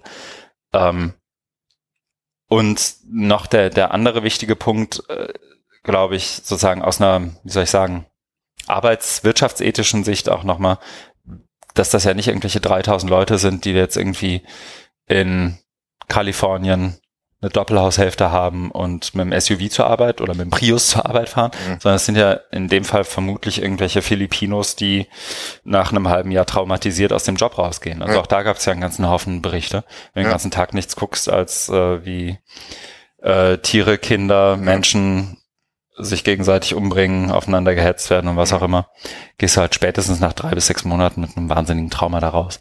Aber das mal sozusagen alles noch als Kontext sozusagen dazu, aber ähm, da war eben die, das, das Spannende, dass eben diese, äh, die, diese Bibel von Facebook teilweise echt merkwürdige Regelungen findet, so das lasst mal online und das nicht. Also das, mhm. wer sich dafür interessiert, ähm, allein deswegen ist schon ein Lesen wert. Und zum anderen vor dem Hintergrund ja auch noch interessant ist, weil Facebook ja immer wieder von sich auch behauptet, eine, und das geht, darauf geht der Artikel, glaube ich, nicht so explizit ein, wenn ich es richtig im Kopf habe, aber es ist auch schon ein bisschen her, dass ich ihn gelesen habe, ähm, dass Facebook sich ja immer noch als Tech-Industry verkauft und nicht als Media-Industry, einfach ja. weil die Regulatorien dann einfach komplett andere sind. Genau. Und ich meine, nicht, das, das ist letztendlich nichts anderes als eine distributive Redaktionssitzung, was sie da verteilen mit ihrer Content-Bibel. Also finde ich das Argument auch wahnsinnig schwach zu sagen, ähm, wir sind nur noch ein Tech-Unternehmen. Also wer sich für diesen ganzen Diskurs irgendwie interessiert, ist der Artikel, glaube ich, ein super Startpunkt, um da irgendwie ja. mal Fuß zu fassen und zu sagen, jetzt, jetzt nehme ich mich der Sache mal innerhalb von zehn Minuten an. Ja, äh, es ist äh, sehr aufschlussreich, äh, diese ganzen Anweisungen zu sehen, ne? wie eben mit äh, zu zensierendem Content umgegangen wird. Mhm. Und Facebook wird ja auch als größter Zensor der Welt bezeichnet, da, ich, mhm. Artikel. Und ja, nee, das, das ist schon, das ist schon wirklich ähm, äh, erhellend. Ja. Weil man hat immer noch so ein diffuses, so diffuse Vorstellung, was die da machen und wie, wie die da vorgehen. Und jetzt gibt's da eben Einblick in die Policies. Ja, das fand ich auch. Also ich fand es wirklich, ja, spannend einfach. So und das, vielleicht ist das der Link, der mir gefehlt hat, als ich äh, mhm. mit dem Typen gesprochen habe, der über Facebook seine Nachrichten kriegt. Mhm. Ach so, ja. Okay. Dann Kapitelmarker bei 52, 54. Nächster Link. Ähm, eine meiner äh, Lieblingswebseiten tatsächlich inzwischen. Ähm, ich glaube, ich habe es vor ein paar Episoden schon mal angebracht. Ähm, die, den, den Calling Bullshit Syllabus. Mhm. Also dieser, dieser Kurs letztendlich, der von zwei Leuten entwickelt wurde. Ja, das wurde. hat man schon mal besprochen. Genau. Und jetzt haben die eben nochmal so, so ein Beispiel gebracht, das super zeigt, und deswegen habe ich es überhaupt hier reingehauen, dass auch Leute wie du und ich, die von Algorithmen eigentlich nichts verstehen, also ich nehme es, bei mir weiß ich es, bei dir nehme ich es mal an. Ähm, also wenn ich mir ein Algorithmus irgendwie mhm. vorgelegt wird, dann kann ich dir nicht sagen, ob der gut, schlecht oder mittel ist oder ob der irgendeinen Bias drin hat oder nicht oder so. Da gibt es bestimmt Algorithmen, die testen, wie gut ein Algorithmen, Algorithmus ist. Genau, der, das Pro Coding-Programm, das codet. ähm, aber hier super gutes Beispiel dafür, dass man das alles auch nicht immer braucht, um zu verstehen, dass ein bestimmter Algorithmus gut oder schlecht ist. Und zwar geht es um Criminal Machine Learning. Und die haben hier eine Case Study genommen, und zwar von zwei chinesischen Autoren, die, und das, an, das dazu an sich geforscht wird, finde ich eigentlich ehrlich gesagt schon an der Grenze, weil äh, sozusagen ich als Psychologie-Bachelor mir dann auch denke, Mensch, das hatten wir doch alles schon mal. Und darauf wird auch am Anfang eingegangen, nämlich um Cesare Lombroso, der versucht hat, anhand von physiognomischen irgendwie Merkmalen äh, die Kriminalität ähm, von jemandem zu definieren anhand der, der Gesichtszüge und Gesichtsmerkmale. Also irgendwie ganz klassisch, Juden haben die lange Nase und die hohe Stirn und dieser ganze, ne? Ähm, so, und die sind alle kriminell und da, da, da, da, da. Und das war ja damals schon, also seine Studien waren ja irgendwie, dass er, indem er irgendwie Köpfe aufschneidet, Gehirne vermisst und, und irgendwelche Versuche unternimmt. Und die haben letztendlich ein Mechan sich letztendlich einen Gesichtsvermessungsmechanismus bedient, indem sie äh, Bilder von kriminellen Chinesen und nicht kriminellen Chinesen vergleichen und dann die in einen Algorithmus schieben und der wiederum berechnet oder die Wahrscheinlichkeit anhand der Abstände von irgendwie Mundwinkel, Nase, Augen und so weiter irgendwie äh, versucht eine Korrelation herzustellen zwischen Kriminalität, ja, nein. Hm. So, und das hat er gemacht und jetzt das, das Geile ist und das spätestens jetzt wirst du glaube ich misstrauisch, wenn also du bist wahrscheinlich ohnehin schon, aber so selbst wenn du selbst wenn du irgendwie keine, wie soll ich sagen, philosophischen, theoretischen, ethischen Bedenken hast bis jetzt, jetzt kommt nämlich das Logische. Mhm. Ähm, die Bilder von den Kriminellen sind alle diese Mugshots. Das heißt, da mhm. stellt sich jemand irgendwie neben so ein Maßband und dann ist er irgendwie 1,75 und dann guckt er in die Kamera kurz nach der Festnahme, bevor er in den Knast geht. Mhm die Bilder von den Nicht-Kriminellen sind irgendwie von so, so Karriere-Webseiten und von Facebook und von irgendwelchen anderen Webseiten. Oder im besten Fall, glaube ich, aus irgendwelchen, ähm, aus irgendwelchen Ausweisen. Das mhm. heißt, die Leute haben sich schick gemacht, haben sich vor eine Kamera gestellt, haben selber das Bild ausgesucht, mit dem sie sich repräsentieren und haben das online gestellt. Und natürlich sehen Leute, die irgendwie diese Bilder selber online gestellt haben, irgendwie auf den Bildern freundlicher aus, als wenn du gerade morgens um fünf von der Polizei geweckt wurdest, in einen orangen Jumpsuit gesteckt wurdest, zwischendurch einmal komplett untersucht und dann vor eine Kamera gestellt wirst und fotografiert wirst. Mhm. Das heißt, der Abstand der Mundwinkel zur Nase zum Beispiel, was die als ein Merkmal für Kriminalität äh, herausgefunden haben, mhm. und das ist schon echt banal, oder? Also so, das mhm. waren Wissenschaftler und das kannst du jedem Viertklässler erklären, dass das Blödsinn ist. Mhm. Ähm, war natürlich ein anderer, auch im, also es war ein Muster erkennbar off offensichtlich, dass der Abstand zwischen den Mundwinkeln, weil sie eben nicht lächeln, ein anderer ist als bei den Nichtkriminellen. Und so, so durch solche Dinge geht er hindurch, weil die eben da stehen und sich nicht sonderlich freuen, dass sie gerade festgenommen wurden. Aha. So, also so ganz, ganz banal sozusagen, dass nicht der Algorithmus irgendwie schuld ist, sondern eben, das sagen wir auch an verschiedenen Stellen. Und deswegen fand ich es hier nochmal sozusagen erzählenswert, dass eben nicht das der Algorithmus an schlecht, an sich schlecht ist, sondern dass der Algorithmus eben eine Repräsentation des Bias ist, den du ohnehin schon hast. Mhm. Und hier einfach ein klarer Auswahlfehler bei der Versuchsanordnung, wenn man so will. Mhm. Ne? Ganz losgelöst von irgendwelchen ethischen, moralischen Bedenken, ob man jetzt wirklich Leute, bei Leuten den Augenabstand vermessen möchte, um rauszufinden, ob sie kriminell sind oder nicht. Mhm.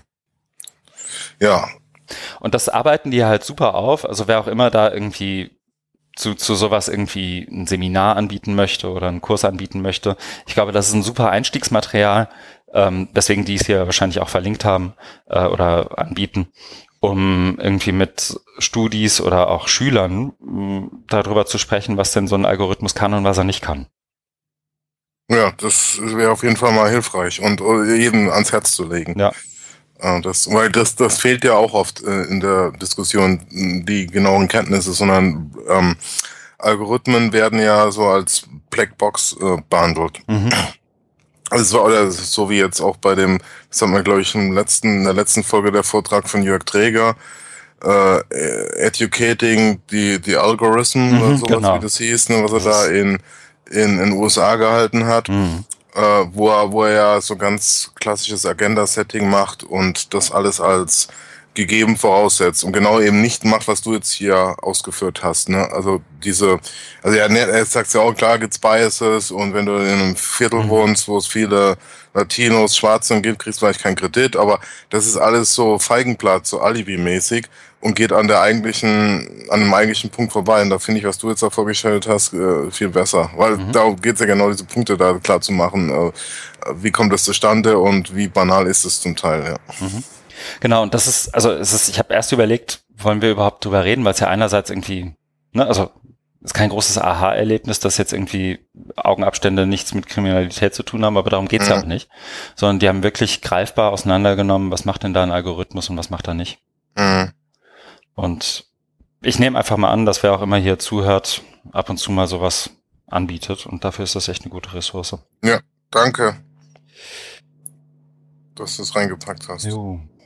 Marke 5930. Wir sind echt ganz schön, es liegt das daran, dass wir das morgens machen und ohne Bier. Wir sind so streamlined, sagt man, glaube ich, ne? Mhm, mag sein. Verrückt. Der nächste Link, auch von mir, Jetzt muss ich suchen, welchem Tab er ist. Genau. Von Oha. Stacco Troncoso und Anne-Marie Utratel. Keine Ahnung, wie man sie genau ausspricht, aber ähm, auch komplett anderes Thema, ziemlicher Sprung jetzt. From Platform to Open Cooperativism. Oh man. Ähm,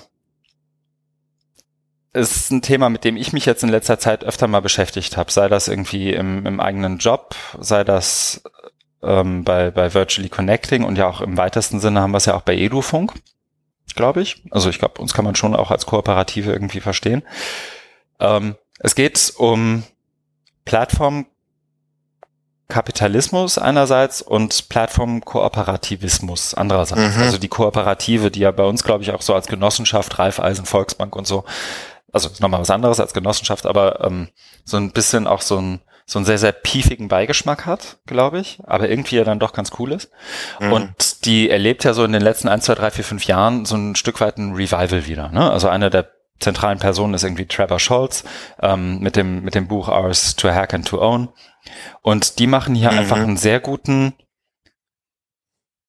Brückenschlag, was bedeutet das jetzt eigentlich alles? Was sind Plattformen, was sind Kooperativen, Peer-to-Peer-Networks ähm, versus das, was man so als Sharing Economy bezeichnet, also Airbnb, Uber und so weiter, ja. die ja letztendlich nichts anderes sind als Plattformen, auf denen Leute sich gegenseitig ihren Scheiß vermieten ähm, oder ihre Dienste. Ähm, und da nochmal einen Unterschied macht zu, zu eben Kooperativen und wie die funktionieren und wie die auch aus einer ökonomischen Sichtweise, also die scheinen beide Ökonomen zu sein, ähm, auch, auch funktionieren und was da die, die Kernmerkmale sind. Und das ist auch mit ein paar Thesen versehen und ähm, Mustern von offenem Kooperativismus, sagt man vielleicht, weiß ich nicht, Open Cooperativism. Ja, mir fällt auch keine es gibt so ein, deutsche Übersetzung. Ja. Dieses Ism haben wir, glaube ich, im Deutschen so nicht, ne? Also ja. nicht in dem in dem Kontext. Ähm, ja. Und die, die Kernmerkmale, das sind vier Stück. Die kann ich ja vielleicht einmal kurz runterreißen und vielleicht haben wir dann was zu diskutieren oder nicht. Ähm, das erste ist, Open Co-ops need to be statutorily, in Klammern internally, oriented towards the common good. Das heißt, in den Statuten ähm, und als intrinsische Motivation muss eine offene Kooperative, um sich als solche zu qualifizieren, nach der Meinung der Autoren, ein, ein Common Good, ein gesellschaftliches Gut ähm, irgendwie verfolgen. Ähm, das zweite ist, Open Co-ops need to be multi-stakeholder in nature. Mhm. Ich glaube, das ist allein schon eine Konsequenz aus dem ersten. Ne? Also wenn irgendwie sich zwei, äh, wenn sich irgendwie fünf Weiße Ende 20 überlegen, äh, also eine wahnsinnig homogene Masse, ganz egal wer das ist, überlegen, wir machen jetzt mal was fürs Common Good, dann kann da auch ziemlicher Quatsch bei rauskommen. Um, ähm, das dritte ist, Open Co-ops need to be actively, need to actively co-produce the creation of immaterial and material commons. Das geht so ein Stück weit in Richtung, also Commons als, als Allmende, als urheberrechtsfrei oder freie Materialien, Ressourcen ein. Das, also der, der Artikel ist auch auf commonstransition.org veröffentlicht. Mhm. Ähm, das heißt, dass, dass diese Kooperativen eben auch äh, Materiale oder irgend, irgendwelche Werte schaffen müssen, die tatsächlich auch als Almenda, als Commons irgendwie zur Verfügung stehen. Und das letzte ist, Open Co-ops need to be organized socially and politically on a global basis, even, is, even as they produce locally. Das ist so ein bisschen so dieses Klischee, äh, Klischee ist eigentlich auch falsch, uh, think global, act local. Mhm. Ne? Ähm, Finde ich aber spannend, dass das auch so der Art hier in der Kerndefinition eine Rolle spielt. Also da war ich mir nicht mehr so ganz sicher, ob ich damit komplett einhergehe, weil das auch viel ausschließt. Aber ähm, ich fand's, also wer sich dafür interessiert, für den ist das lesenswert. Ähm, ich finde das irgendwie ganz spannend, als, als Organisationsmodell sich über, zu überlegen, gerade im Bildungskontext und Digitalisierung und so, wie muss denn jetzt, wie sieht denn jetzt eine ideale Organisation aus, wenn es das denn gibt? Mhm. So, weil mein, mein Eindruck ist, dass diese Hochschulstrategien und ähm, Initiativen von Verbänden und Lobbyvereinen und wem auch immer, halt allein durch die Art und Weise, wie sie halt organisiert sein müssen, sich schon auf den Bein stellen. Mhm. So, also auch da wiederum, jetzt, jetzt treiben wir so ein bisschen wie die Sau durchs Dorf, aber auch da ist, glaube ich, die, die Hamburg Open Online Geschichte ein super Beispiel für. Um, um aufzuzeigen, ne, die Schwierigkeiten, Ja. die Herausforderungen. so ja, in, ja. in traditionellen Organisationsformaten, wo du irgendwie einen Entscheider hast und der möchte sich möglichst guten Licht darstellen und ähm, da kommen irgendwelche Befindlichkeiten dazu und ähm, ich muss ja auch meinem Chef gegenüber rechtfertigen, dass wir das und das jetzt Mhm. und hier sind wir jetzt so und so prominent platziert und guck mal, unser Logo ist da nochmal einen Zentimeter größer als da und Mhm. so, das alles, ne? Mhm. Und das, ich will gar nicht sagen, also so, man sollte jetzt, glaube ich, nicht den Trugschluss, dem Trugschluss unterlaufen, dass eine Kooperative nicht marketinggetrieben ist. Ich glaube, eine gute Kooperative wäre das auch immer, ein Stück weit. Also so im Sinne von tu Gutes und sprich drüber. Aber ähm, ich finde es einfach spannend, sich darüber Gedanken zu machen, was sind denn Organisationsformen, in denen man möglichst gut mit möglichst vielen zusammenarbeiten kann oder für ein gemeinsames Ziel arbeiten kann, vielleicht nicht immer nur zusammenarbeiten kann. Mhm.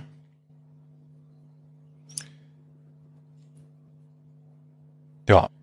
Ja, ähm, äh, ich habe den Artikel auch gelesen Aha. und äh, fand ihn einerseits äh, auch interessant, andererseits Mhm. zum Teil dann so ein bisschen künstlich äh, verkompliziert. Also ich bin Mhm. dann auch nicht mehr immer so ganz, ich müsste mal hier nochmal lesen, äh, nicht mehr so ganz mitgekommen, äh, weil, also ich finde es schon, schon gut, dass die da so differenziert rangehen und äh, auch diese Sharing Economy, das haben sie ja, glaube ich, am Anfang gemacht, so ein bisschen Mhm. auseinandernehmen und dann eben mit äh, Cooperativism und offen und so weiter rankommen. Mhm. Aber mir hat dann, äh, ja, weil es glaube ich schon eher so ein Spezialthema ist, mir hat ähm, dann so, also mir, bei mir hat es nicht so gleich Klick gemacht. Ja. zu sagen.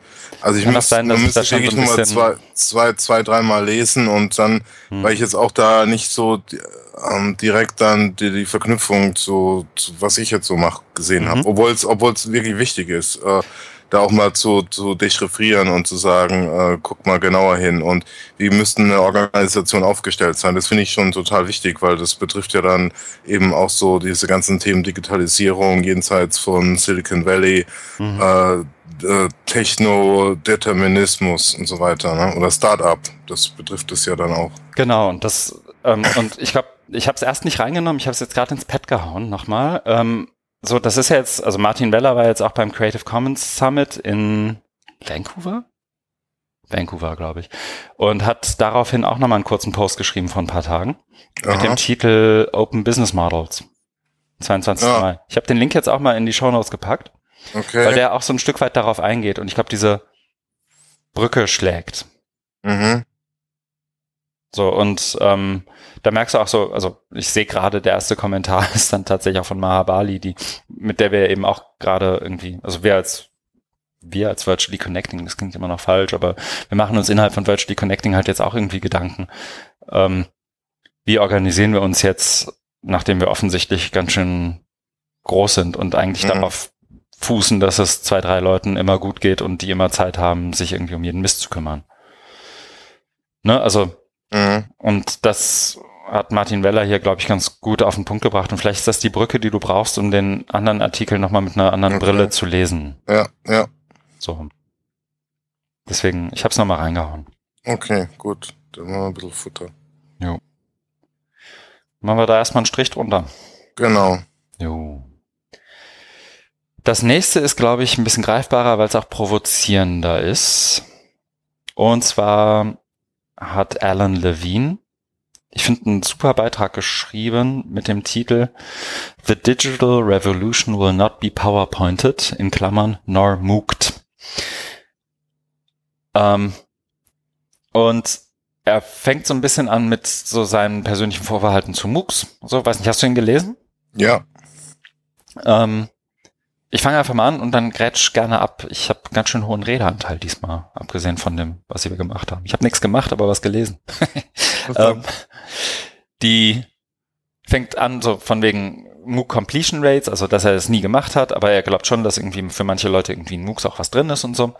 Und dann wird ihm nochmal ein MOOC empfohlen, der tatsächlich so ein Stück weit mehr kollaborative Elemente angeblich hat von Kate Bowles mit dem Titel The Active Citizen in the Digital Age auf der auf der NovoAd Plattform läuft. Und also tatsächlich NovoAd habe ich mir auch relativ häufig mal angeguckt, ich weiß nicht, ob du sie kennst. Ist so, ein, so ein bisschen so ein, so ein Underdog, glaube ich, in der MOOC-Welt. Ähm, mhm. So was kollaborative Elemente angeht und Zusammenarbeit und so, ist das, glaube ich, die MOOC-Plattform, die man da am ehesten nutzen kann, wenn man sowas will. Also tatsächlich, wenn du irgendwie in Richtung Kollaboration willst, ist NovoAd so mit, mit Teams und Feedback geben und so, das haben die ganz gut gemacht und ist auch vom Interface her ein bisschen hübscher als, als mhm. so zumindest die, die klassischen, keine Ahnung, Moodle und sonst was Geschichten und reicht auch so ein Stück weit vom, vom Design her an andere Sachen ran. Also ist echt ganz sehenswert äh, um sich zumindest mal eine Inspiration zu holen, was man mit seiner eigenen Plattform machen will. Ähm, jedenfalls hat er sich das alles angeguckt und versucht so ein bisschen zu vergleichen zwischen zu dem, was er sonst so gemacht hat im Laufe des Jahres mit Networked Narratives, mit, mit Mia Samora. Und sein erstes Assignment war, also der, der Active Citizen MOOC geht so ein bisschen um, um irgendwie bürgerlichen, wie soll ich sagen, Ungehorsam? oder zumindest Aktivismus im weitesten Sinne, also was kann man machen. Und sein erstes Assignment war, und da muss ich, also tatsächlich auch ein bisschen schmunzeln, ähm, das erste, ich lese einfach mal vor, was das erste Assignment war. What are the actions you take today in the three sectors of democracy, politics, the marketplace and civil society, to achieve impact in the issues you care about? Also was sind die drei, das sind deine Actions, deine Aktivitäten in den drei Sektoren von Demokratie, mhm. nämlich Politik, ähm, dem, dem, der, dem, wie sagt man, Marketplace, dem, dem, ich sag mal, Wirtschaft, also so wie dein, deinem Handeln als Konsument und eben der Civil Society, sprich der bürgerlichen Gesellschaft. Um, ähm, you have three options for submission. Eins, create a PowerPoint with images. Zwei, record a brief video up to three minutes. Or three, write a few paragraphs that tells uh, that tells us about your actions in the three sectors. So, und er sagt, I did jump on the PowerPoint, especially because for week two they were shared shared as examples of quality work. PowerPoint. So, ähm, und dann hat er auch so ein, so ein Screenshot leicht irgendwie adaptiert. Normalerweise hast du ja so, ein, so ein Titelslide bei PowerPoint, äh, irgendwie Click here to insert title oder irgendwie sowas. Ja, ja. Und er hat es überschrieben mit Click to add activism. Fand ich schon an sich schon witzig. Naja, und er geht halt so ein bisschen darauf ein, so, dass wir uns mit so einem Kurs und das würde ich so, das jetzt sozusagen das Anekdotische, aber jetzt übertragen auf einen größeren Punkt, den er machen will. Solche Kurse, dadurch, dass sie irgendwo im, im, in irgendwelchen Plattformen, im LMS oder sonst wo liegen, sind immer in irgendeiner Blase. Und er hat in seinem Leben noch nicht einen Aktivisten getroffen, der irgendwie PowerPoint als das Medium der, der Wahl irgendwie nimmt und damit irgendwie seinen Aktivismus auslebt. Also ich habe so gerade Wissenschaftler würden da oft widersprechen und sagen, aber wenn ich eine Präsentation vor dem und dem halte, nutze ich ja für PowerPoint. Also ja, mag alles sein. Aber so der klassische Activism, der gerade passiert, und ich meine, Alan Levine ist halt auch einerseits politisch aktiv, also so er ist er geht halt zum Beispiel offen damit um, dass er Diabetes hat und von dem Trump, Health, Trump Healthcare Plan irgendwie arg betroffen wäre und hat da seine Website und den ganzen Kram. Aber sein Punkt ist kein falscher, glaube ich, wenn er sagt, Aktivismus funktioniert überall, aber nicht im LMS und nicht auf einer MOOC-Plattform, weil das schaltet dir dann hinterher irgendwer ab und das ist überhaupt nicht sichtbar und du bist in einer Blase und so weiter. Und ich glaube, das ist seine inhärente Kritik irgendwie an dem, Kur an dem speziellen Kurs, aber ein Stück weit auch an, an so einer MOOC-Plattform, LMS, wie auch immer, weil sie eben nicht darauf vorbereitet, dich im wirklichen Leben oder andersrum, weil das, weil du dich eben nicht mit dem wirklichen Leben beschäftigst, sondern dir so eine Blase und so, ein, so ein Walled Garden aufbaust, in dem du dann mhm. irgendwie was machst und dann später vielleicht auch nicht. Und ich glaube, ich bin so ein bisschen zwiegespalten, ehrlich gesagt, weil ich verstehe einerseits seinen Punkt komplett und würde das auch unterschreiben. Ähm, Gerade vor dem Hintergrund, so was wir so bei der OR 17 gemacht haben, so Safety in Online Learning, bin ich aber auch der Meinung, dass es gerade wenn du so mit irgendwelchen 17, 18, 19-Jährigen zu tun hast, die das erste Mal irgendwie Online-Aktivismus irgendwie ähm, ausprobieren, dass das vielleicht die Ausnahme der Ausnahme ist, die die Regel von ihm ein bisschen bestätigt. Also mir ist vielleicht nicht so wohl dabei, wenn irgendwelche 18-jährigen Mädels sich ihren WordPress-Blog anlegen und ihre Ma oder 16-jährigen Jungs oder wer auch immer äh, ihre WordPress-Blogs und Twitter-Profile anlegen und da einfach ihre Meinung rausposaunen, ohne zu wissen oder ohne bewusst damit umzugehen, welcher na, Gefahr sie sich letztendlich auch irgendwie mhm. aussetzen für die eigene Reputation, aber so Stichwort Pizzagate auch für das, das eigene mhm. Wohlbefinden. Mhm. Aber im Prinzip fand ich einfach, er hatte halt so als erfahrener Blogger, der er ja nun mal ist, einen wirklich guten Punkt in wenig Zeilen gemacht und das würde ich irgendwann auch gerne so können. Ich fand ja die Flughöhe ähm, ziemlich hoch, mhm. ähm, wie, was er da alles ähm, aufbreitet und mhm. ich, ich stimme dem, dem allen zu. Äh, aber also ein Punkt, ähm, das ist nur so eine, so eine mhm. Randnotiz, aber ähm, das fand ich gut, wo man das vielleicht auch so ein bisschen runterbrechen kann, ne, weg von diesem ganzen ähm, Aktivismus war, wo er dann sagt, ähm, dass man für, also es betrifft ja auch hauptsächlich äh, die Akademiker äh, mit PowerPoint-Vorträgen, dass man doch bitte mal versuchen sollte, da irgendwie eine Geschichte zu erzählen. Ne? Mhm. Und, und also das ist natürlich jetzt total banal im Vergleich, was du gesagt hast, aber damit fängt's ja an, ne, im Kleinen dass du sagst, ähm, wenn ich da jetzt irgendwie meine äh, Studie oder irgendwas vorstellen will, dann bitte verpackt es doch so, dass die Leute nicht nach der dritten Folie einschlafen, wenn sie da ja. zehn, zehn Bullets ähm, sehen. Ne? Und, und da glaube ich, also äh, was, wo mir es dann auch zu weit war, war mit, mit, mit eben äh, mit diesem Aktivismus, weil ich bin mir auch nicht sicher, inwieweit es jetzt hier auch für die, ja. für die Hochschule. Und wenn wir jetzt mal versuchen, wieder den Bogen ne, zu meinem Eingangsteil schlagen, hier Digitalisierung, Bildung und so weiter, wäre das, wäre das ja, äh, also müssen wir auch so Schritt, schrittweise einfach vorangehen, ne? dass die Leute eben auch die Werkzeuge kennenlernen, wie Twitter und ja, mal so eine kleine Anekdote. Es gab ja bei der Tagung in Hannover extra eine Twitter-Schulung am Anfang morgens. Ne? Da war ich gelesen. leider im Zug. Ja. Ähm, und Genau, da haben die wohl, ich weiß nicht genau, was sie da gemacht haben, aber sie haben eine Twitter-Schulung gemacht. Ja. Sie haben das dann auch, äh, also sie haben, sie haben Twitter ja aktiv benutzt und das hat ja auch schon was von Akt, ähm, Aktivismus. Also im, ja. im Sinne von, dass du ähm, dieses, auch dieses traditionelle Machtgefüge äh, durchbrichst, den Code brichst von äh, Standardkonferenzen, wo nämlich dann hier der Weise aus dem Morgenland vorne auf der Bühne steht seine Thesen verbreitet, du im Publikum zu, in Rezeptions-, äh, in den Passivmodus gedrängt wirst, kaum Gelegenheit hast, da was zu sagen, weil dann mhm. ist der mhm. Vortrag rum, dann gibt's irgendwie drei, drei Minuten Fragen und Antwort. Da kannst du vielleicht eine Frage stellen.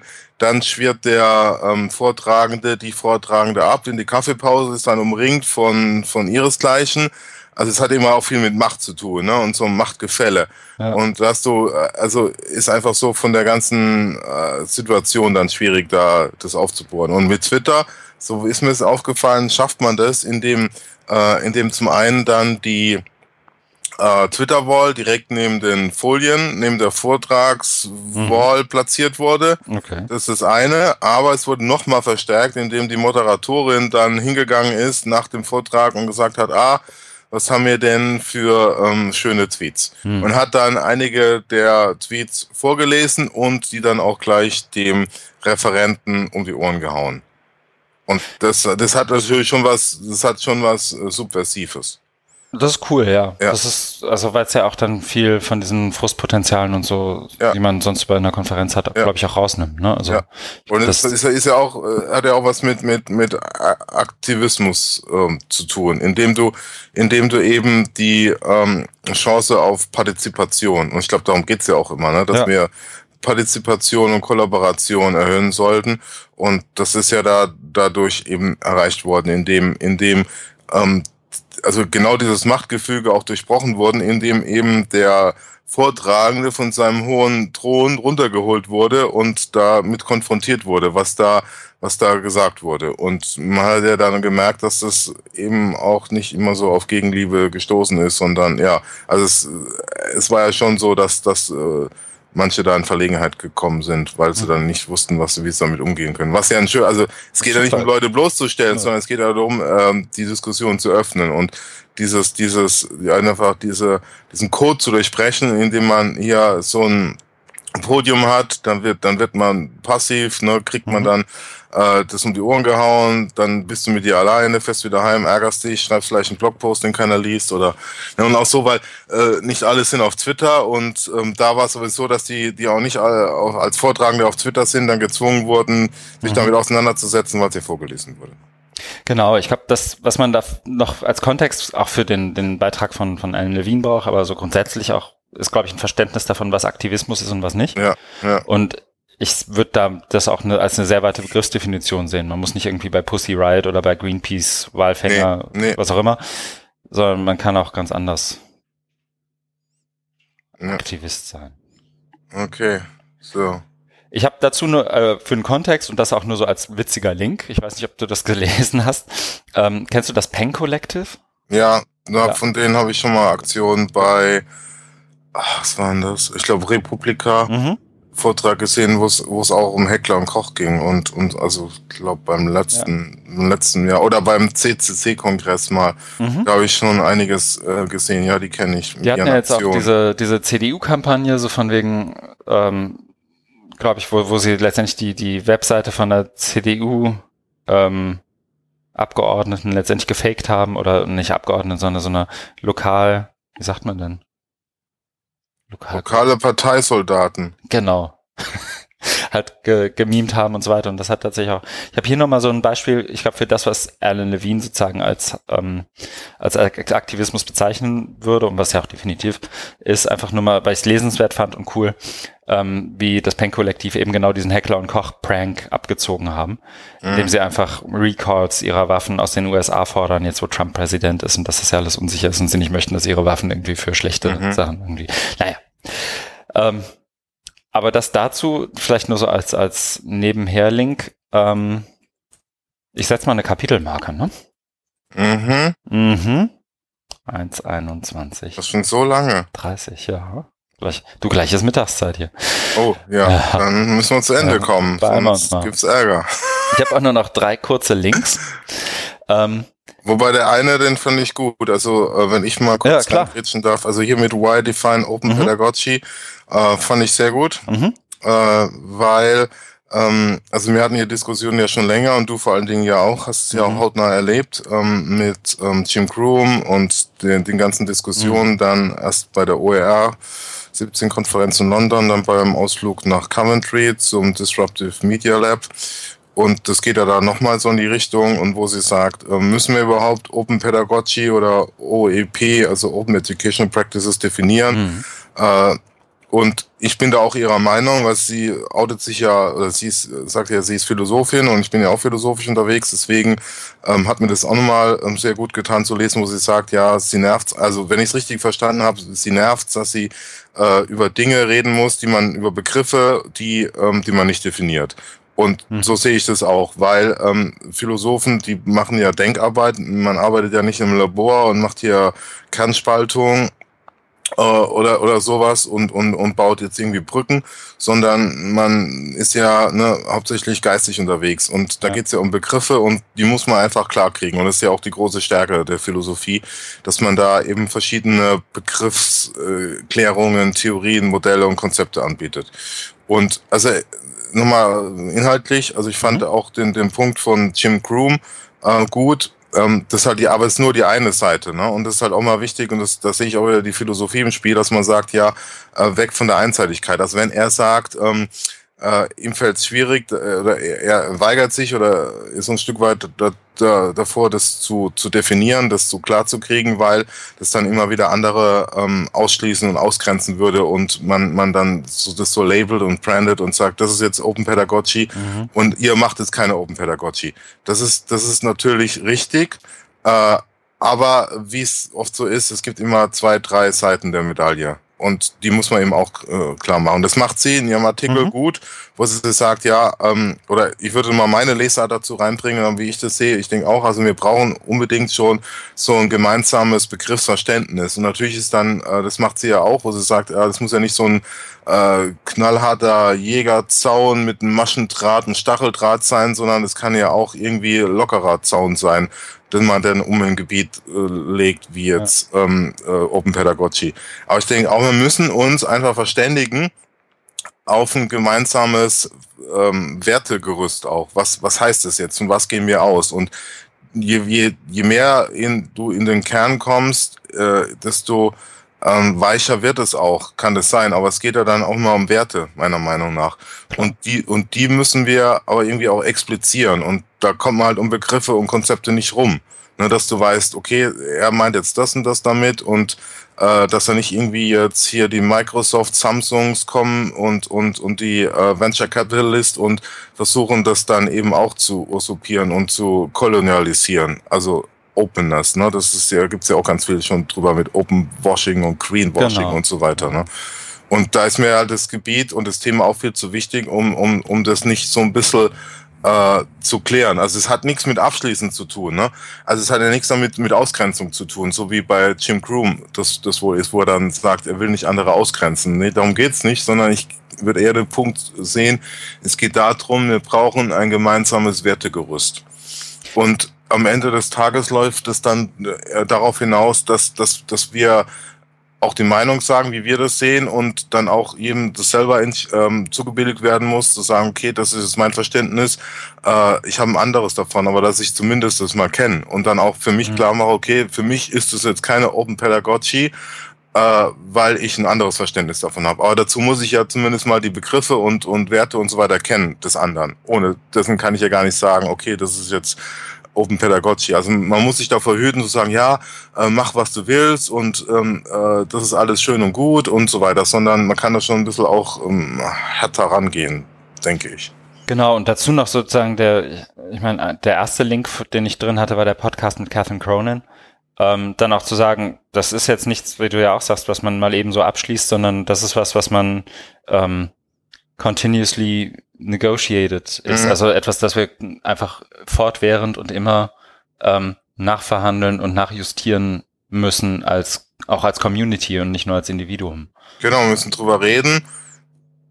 Und so wie Jim Groom ist ja dann auch mhm. Teil mhm. des Diskurses, ne, indem er, indem er seine, seine Meinung sagt. Und andere greifen darauf ein, so wie sie jetzt äh, Christina Hendricks in ihrem mhm. Beitrag macht. Ne? Äh, das ist ja wunderbar. Nur so, nur so funktioniert es. Mhm. Genau. Und, und das ist ja genau dann diese, also was sie ja auch sagt, das ist ja genau dieses ähm, Draw the Line oder mit diesem Fans, also mit diesem, diesem Zaun. Das passiert mhm. ja dadurch, indem wir miteinander reden und mit dem, indem wir Blogposts schreiben und uns aufeinander beziehen. Dadurch entsteht ja schon genau das. Hm. Nur man darf es eben nicht so nicht so radikal machen. Ne?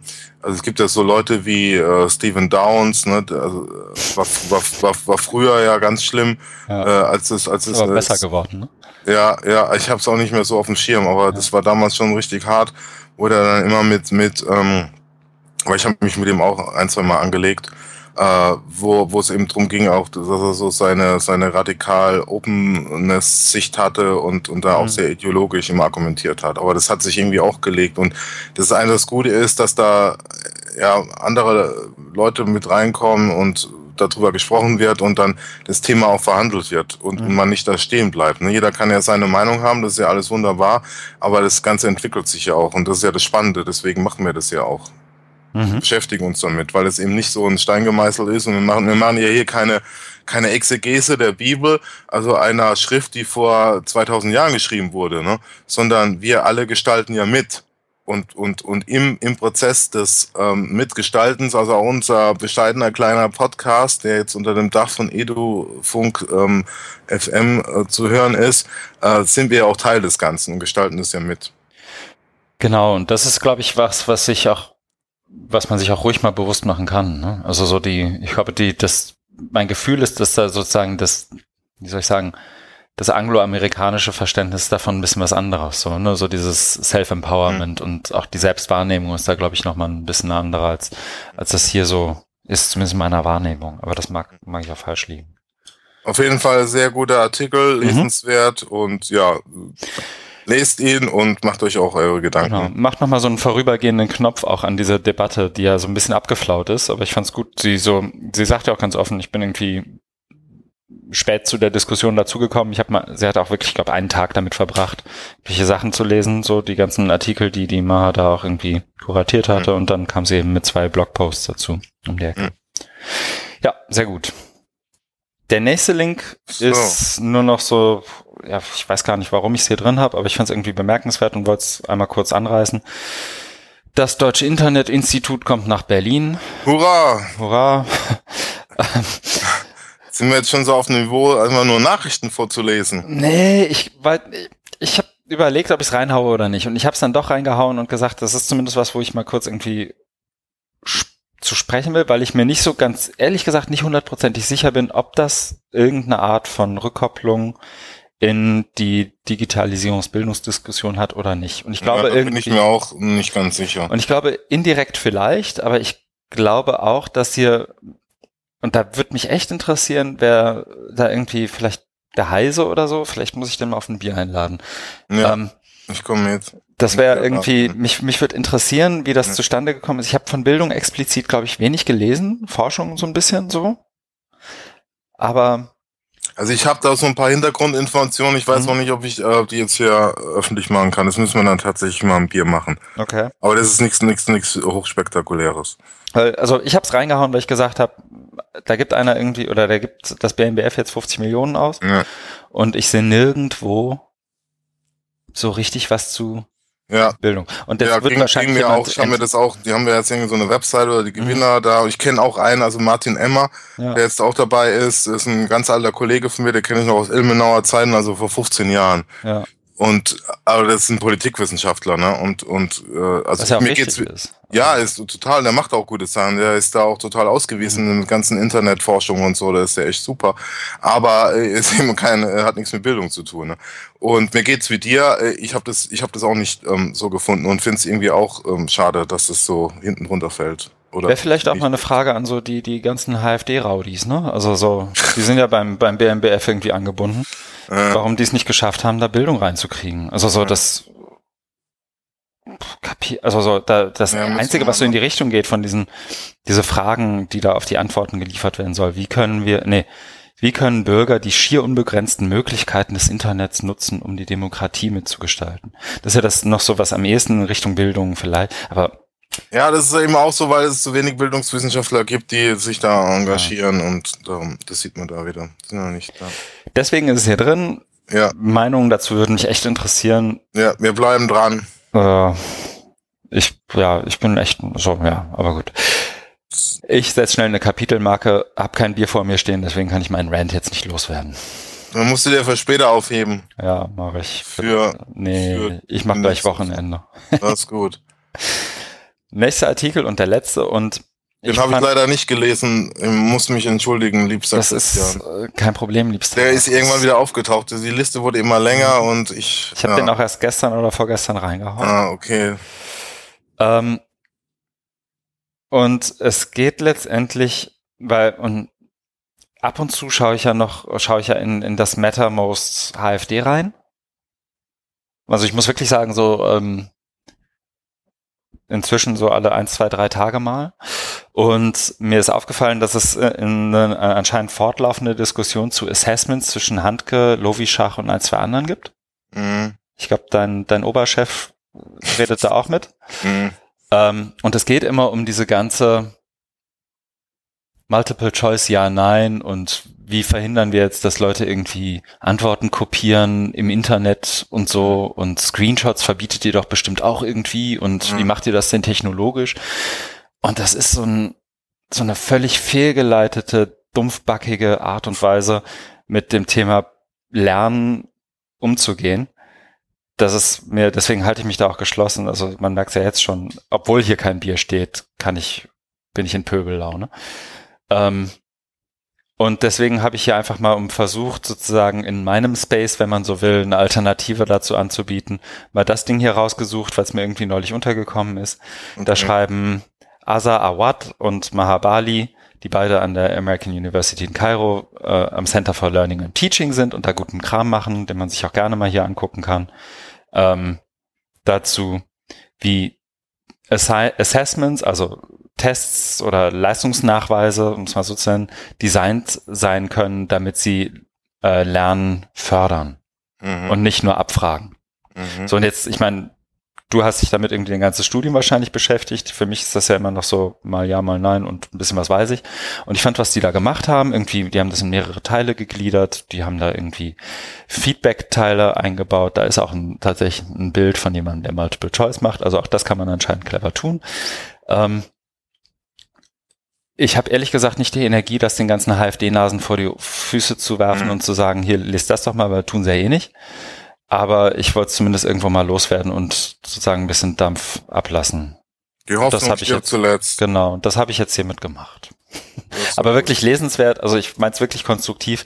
Das ja, wirklich, finde ich ähm, auch mal gut, dass, dass, dass man da nicht immer nur reinhaut und rumrantet und basht, sondern auch was Konstruktives anbietet. Also ich finde die ganze Diskussion auch eher mäßig äh, spannend, muss ich ja. ehrlich sagen. Deswegen ja. habe ich, hab ich das auf MetaMost auch überhaupt nicht verfolgt. Also genau, das, und das, das, das, das taucht immer so im Zweitagesrhythmus, hauen sich da die alten Herren irgendwie einen Link um die Ohren oder so.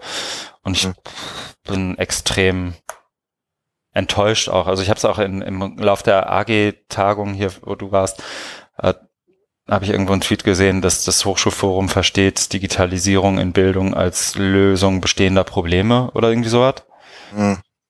Also sind das genau das. So, wir verhindern jetzt mhm. irgendwie mhm. Screenshots von Multiple-Choice-Tests, damit wir das, was wir die, on, was wir offline machen, auch online genauso weitermachen können. Mhm. So. Und das ist irgendwie. Mhm. So, jetzt habe ich meinen Rant doch abgelassen. Sehr aber, gut. Ähm, Ziele erfüllt. Genau, kein Podcast ohne. Wir machen schnell weiter. Und sind jetzt am Ende. Na fast. Es gibt noch zwei Sachen. Das eine ist das Klassische, was wir tun werden, aber wir ja. haben ja auch uns darüber Gedanken machen wollen, was der Blödsinn der Woche ist. Ja. Und wir haben, ich glaube, zwei Nominierten. Also eines ist von mir. Zwei, zwei Nominierungen. Eine ist von dir, so ganz vom Anfang. Das ist ja. Sönke Knutzens Vortrag bei der Tagung Lehren und Lernen an deutschen Hochschulen. Herausforderungen, Wege, Chancen. Weil ich, er hoffe, eben, es, ich hoffe, das kann man mal rüber, wie wir das meinen. Ja, ja, genau. Also das bitte, wer das jetzt nur hört, bitte auch zurückgehen und ähm, da ähm, da dann nochmal reinhorchen. Ähm, wir meinen das tatsächlich ja auch nicht, nicht böse Sönke gegenüber, sondern einfach als ein gutes Beispiel, wie oberflächlich die Narrative tatsächlich irgendwie behandelt werden. Ja. Das Aber es ist einfach, mir ist das Thema auch zu wichtig, um, um da mhm. immer wie so ein Schaf Ja und Amen zu sagen genau. und dann auch zu sagen, was mich da stört. Und macht es ja sachlich. Also dass, dass eben die Art und Weise, wie das behandelt wird, äh, einfach, also man muss es als oberflächlich bezeichnen, weil ähm, oder und, und dann im, im, in der Konsequenz führt es zu dem, was du gesagt hast, dass die Leute irgendwie überfordert, abgeschreckt, gelangweilt mhm. und, und so weiter werden. Und das ist ja genau das Gegenteil von dem wir wollen. Wir wollen ja das öffnen und dass da mehr Leute sich einklinken und dass wir zu einer richtigen Diskussion kommen. Und deswegen muss, muss man da auch mehr Aufklärungsarbeit leisten und nicht einfach nur so eine Hype-Show machen. Genau. Deswegen habe ich ähm, so beim, beim Überlegen, was hauen wir denn da jetzt sozusagen als Nominierung rein, habe ich auch über den Titel nochmal nachgedacht. Und ich glaube, das, was wir damit meinen, also was ich zumindest damit meine, so dieser Rubrik größter Blödsinn der Woche, ich meine damit, glaube ich, schon, ab und zu mal auf jemanden mit meinem Finger zu zeigen und zu sagen, haha, du Volltrottel, was hast denn da gemacht? Oder was ist denn das für ein dumpfbackiges Statement oder sowas? Mhm. Ähm, ich meine damit aber jetzt gerade in Bezug auf Sönke eben genau das nicht, sondern genau. Als konstruktives Feedback, Mensch, änder doch mal deine Slides für den nächsten Vortrag, lieber Sönke. Ja. Den haben wir jetzt alle gesehen. Ja, richtig. Das zweite, und da meine ich tatsächlich mit dem Finger drauf zeigen und bashen, ist ähm, ein Tweet, den ich gesehen habe. Ähm, und zwar wurde ein so sogenanntes Occupy, also Occupy I ist so, so ein Produktname, Automated Workspace Utilization Analysis. Das ist letztendlich ein Messgerät dafür, wie sich jemand, wie oft und wie lange und wie gut jemand am Schreibtisch sitzt oder nicht. Und die Glasgow Universität hat dieses Surveillance Equipment unter den Schreibtischen von PGRs, also Postgraduate Researchers, versteckt, um zu gucken, wie viel die dann arbeiten. Mhm. Ähm, das ist kein Blödsinn, sondern das ist tatsächlich, also so, so sowohl irgendwie, ich glaube, das war dann irgendwie als Forschungsprojekt irgendwie maskiert oder so. Ähm, fand ich das einfach mal bemerkenswert, weil das eben genau dieser, wenn man es spitzzüngig, das ist der trägerische Narrativ übertragen auf Postgraduate Researchers. Mhm. So ein bisschen. Und ich fand es irgendwie beängstigend, weil Leute ja dann doch immer sagen, ja, und in Deutschland ist das alles anders und so und wissen, und ich meine, auch hier werden Vimis irgendwie gnadenlos ausgebeutet, eben weil es keine Zeiterfassung gibt. Aber wenn man jetzt einfach blind Zeiterfassung für die einführt, dann kommt vielleicht das dabei raus. Wollte ich nochmal kurz mhm. loswerden. Okay. Interessant. ich fand's, ich fand's spannend, weil es mhm. auch so, so ein bisschen, was mich persönlich einfach angebumst hat, aber. Mhm. Okay, muss ich mir nochmal angucken. Mhm. Das sozusagen dazu. Größter Blödsinn der Woche haben wir damit auch abgehandelt. Und was wir damit meinen, Vorschläge, wie wir diese Rubrik nennen sollen, bitte auch gerne. Ja. Das ist, glaube ich, im Moment noch so ein bisschen so aus einem Tweet geboren, wie wir das nennen. Und das ist, oder aus der vorletzten Folge. Aber das ist, glaube ich, noch nicht am Ende. Hm. Dann bleibt noch, was wir tun werden. Herr Daimann, was machst du? Ich fliege nach Montreal. Ich stehe morgen um 5 Uhr auf, werde an den Flughafen Frankfurt fahren und dort die Maschine Canadian Airlines, Canadian Air heißen die, mhm. besteigen und um 12.30 Uhr Ortszeit in Montreal aus dem Flieger aussteigen und den Boden küssen. Und dann werde ich eine Woche dort sein in Montreal, weil ich eingeladen bin für ein Forschungsnetzwerk, die sich kümmern um uh, Learner with Disabilities und ICT. Mhm. Das ist das zweite Partnertreffen. Das erste war ja in Seattle. Da ging es beim ersten Treffen ging's um Frameworks und Models und jetzt geht's um Stakeholders, wie man die irgendwie anspricht, wie man was man machen kann, um eben für mehr Barrierefreiheit und Zugänglichkeit von Technik im Bildungsbereich zu genau. sprechen. Es ist ein zwei Tage Meeting und genau mit den mit den internationalen Kolleginnen und Kollegen zusammen. Das würde ich die nächste Woche machen. Mhm. Cool. Überleg gerade, in welcher Folge wir dazu gesprochen haben. Wann war denn dein letzter Trip dahin? Weißt du das noch? Anfang März, also äh, Mitte Gar nicht März. so lange her, ne? Nee, nee, zwei Wochen im März. Ja. Vielleicht können wir noch, ein, wer sich dafür näher interessiert, was worum es da geht, da haben wir da ein bisschen ausführlicher gesprochen. Das genau. suche ich nochmal raus. Ähm, dass wir da auch den Link setzen können. Okay. Was machst du denn Schönes? Ich habe überlegt, es kommt darauf an, wann wir das nächste Mal aufzeichnen, so ein bisschen. Ja. Weil ich glaube, wenn du in Montreal bist, wahrscheinlich nicht. Schwierig. Ähm, ich glaube, es ist so ein bisschen ähm, na, einerseits selbstständig arbeiten, also hier besagter Kunde in Düsseldorf oder nicht besagter Kunde in Düsseldorf, da darf ich, glaube ich, im Moment noch nicht viel zu sagen. Mhm. Ähm, aber später dazu dann mal mehr, ähm, da geht's jetzt in, in Projektarbeit, da freue ich mich auch drauf, das wird cool. Wir so viel kann man, glaube ich, verraten. Wir versuchen tatsächlich in iterativen Zyklen mit unseren Nutzern zusammen ein Online-Lehrangebot im weitesten Sinne zusammenzubauen. Mhm. Und das auch schon mit den Leuten, die es tatsächlich am Ende auch nutzen sollen und das systemisch angelegt in so einer, ich mag ungern Rapid Prototyping sagen, aber es ist letztendlich. Okay. Und ich, wir haben uns jetzt letzte Woche zum Ziel gesetzt, innerhalb von drei Wochen unseren Prototypen rauszuhauen und dann mal zu gucken, was passiert. Okay, spannend. Da haben wir da bestimmt mehr irgendwann, davon. Irgendwann ja. darf ich dazu, habe ich dazu auch das Mandat, was zu sagen. Ja. Ähm, abgesehen davon, die seit ewig Zeiten, ewigen Zeiten wollen wir die Website der DigiSchool an der Leuphana umziehen Richtung leuphana.de. Das ist, glaube ich, ein sehr, zum Glück ist die Webseite sehr klein.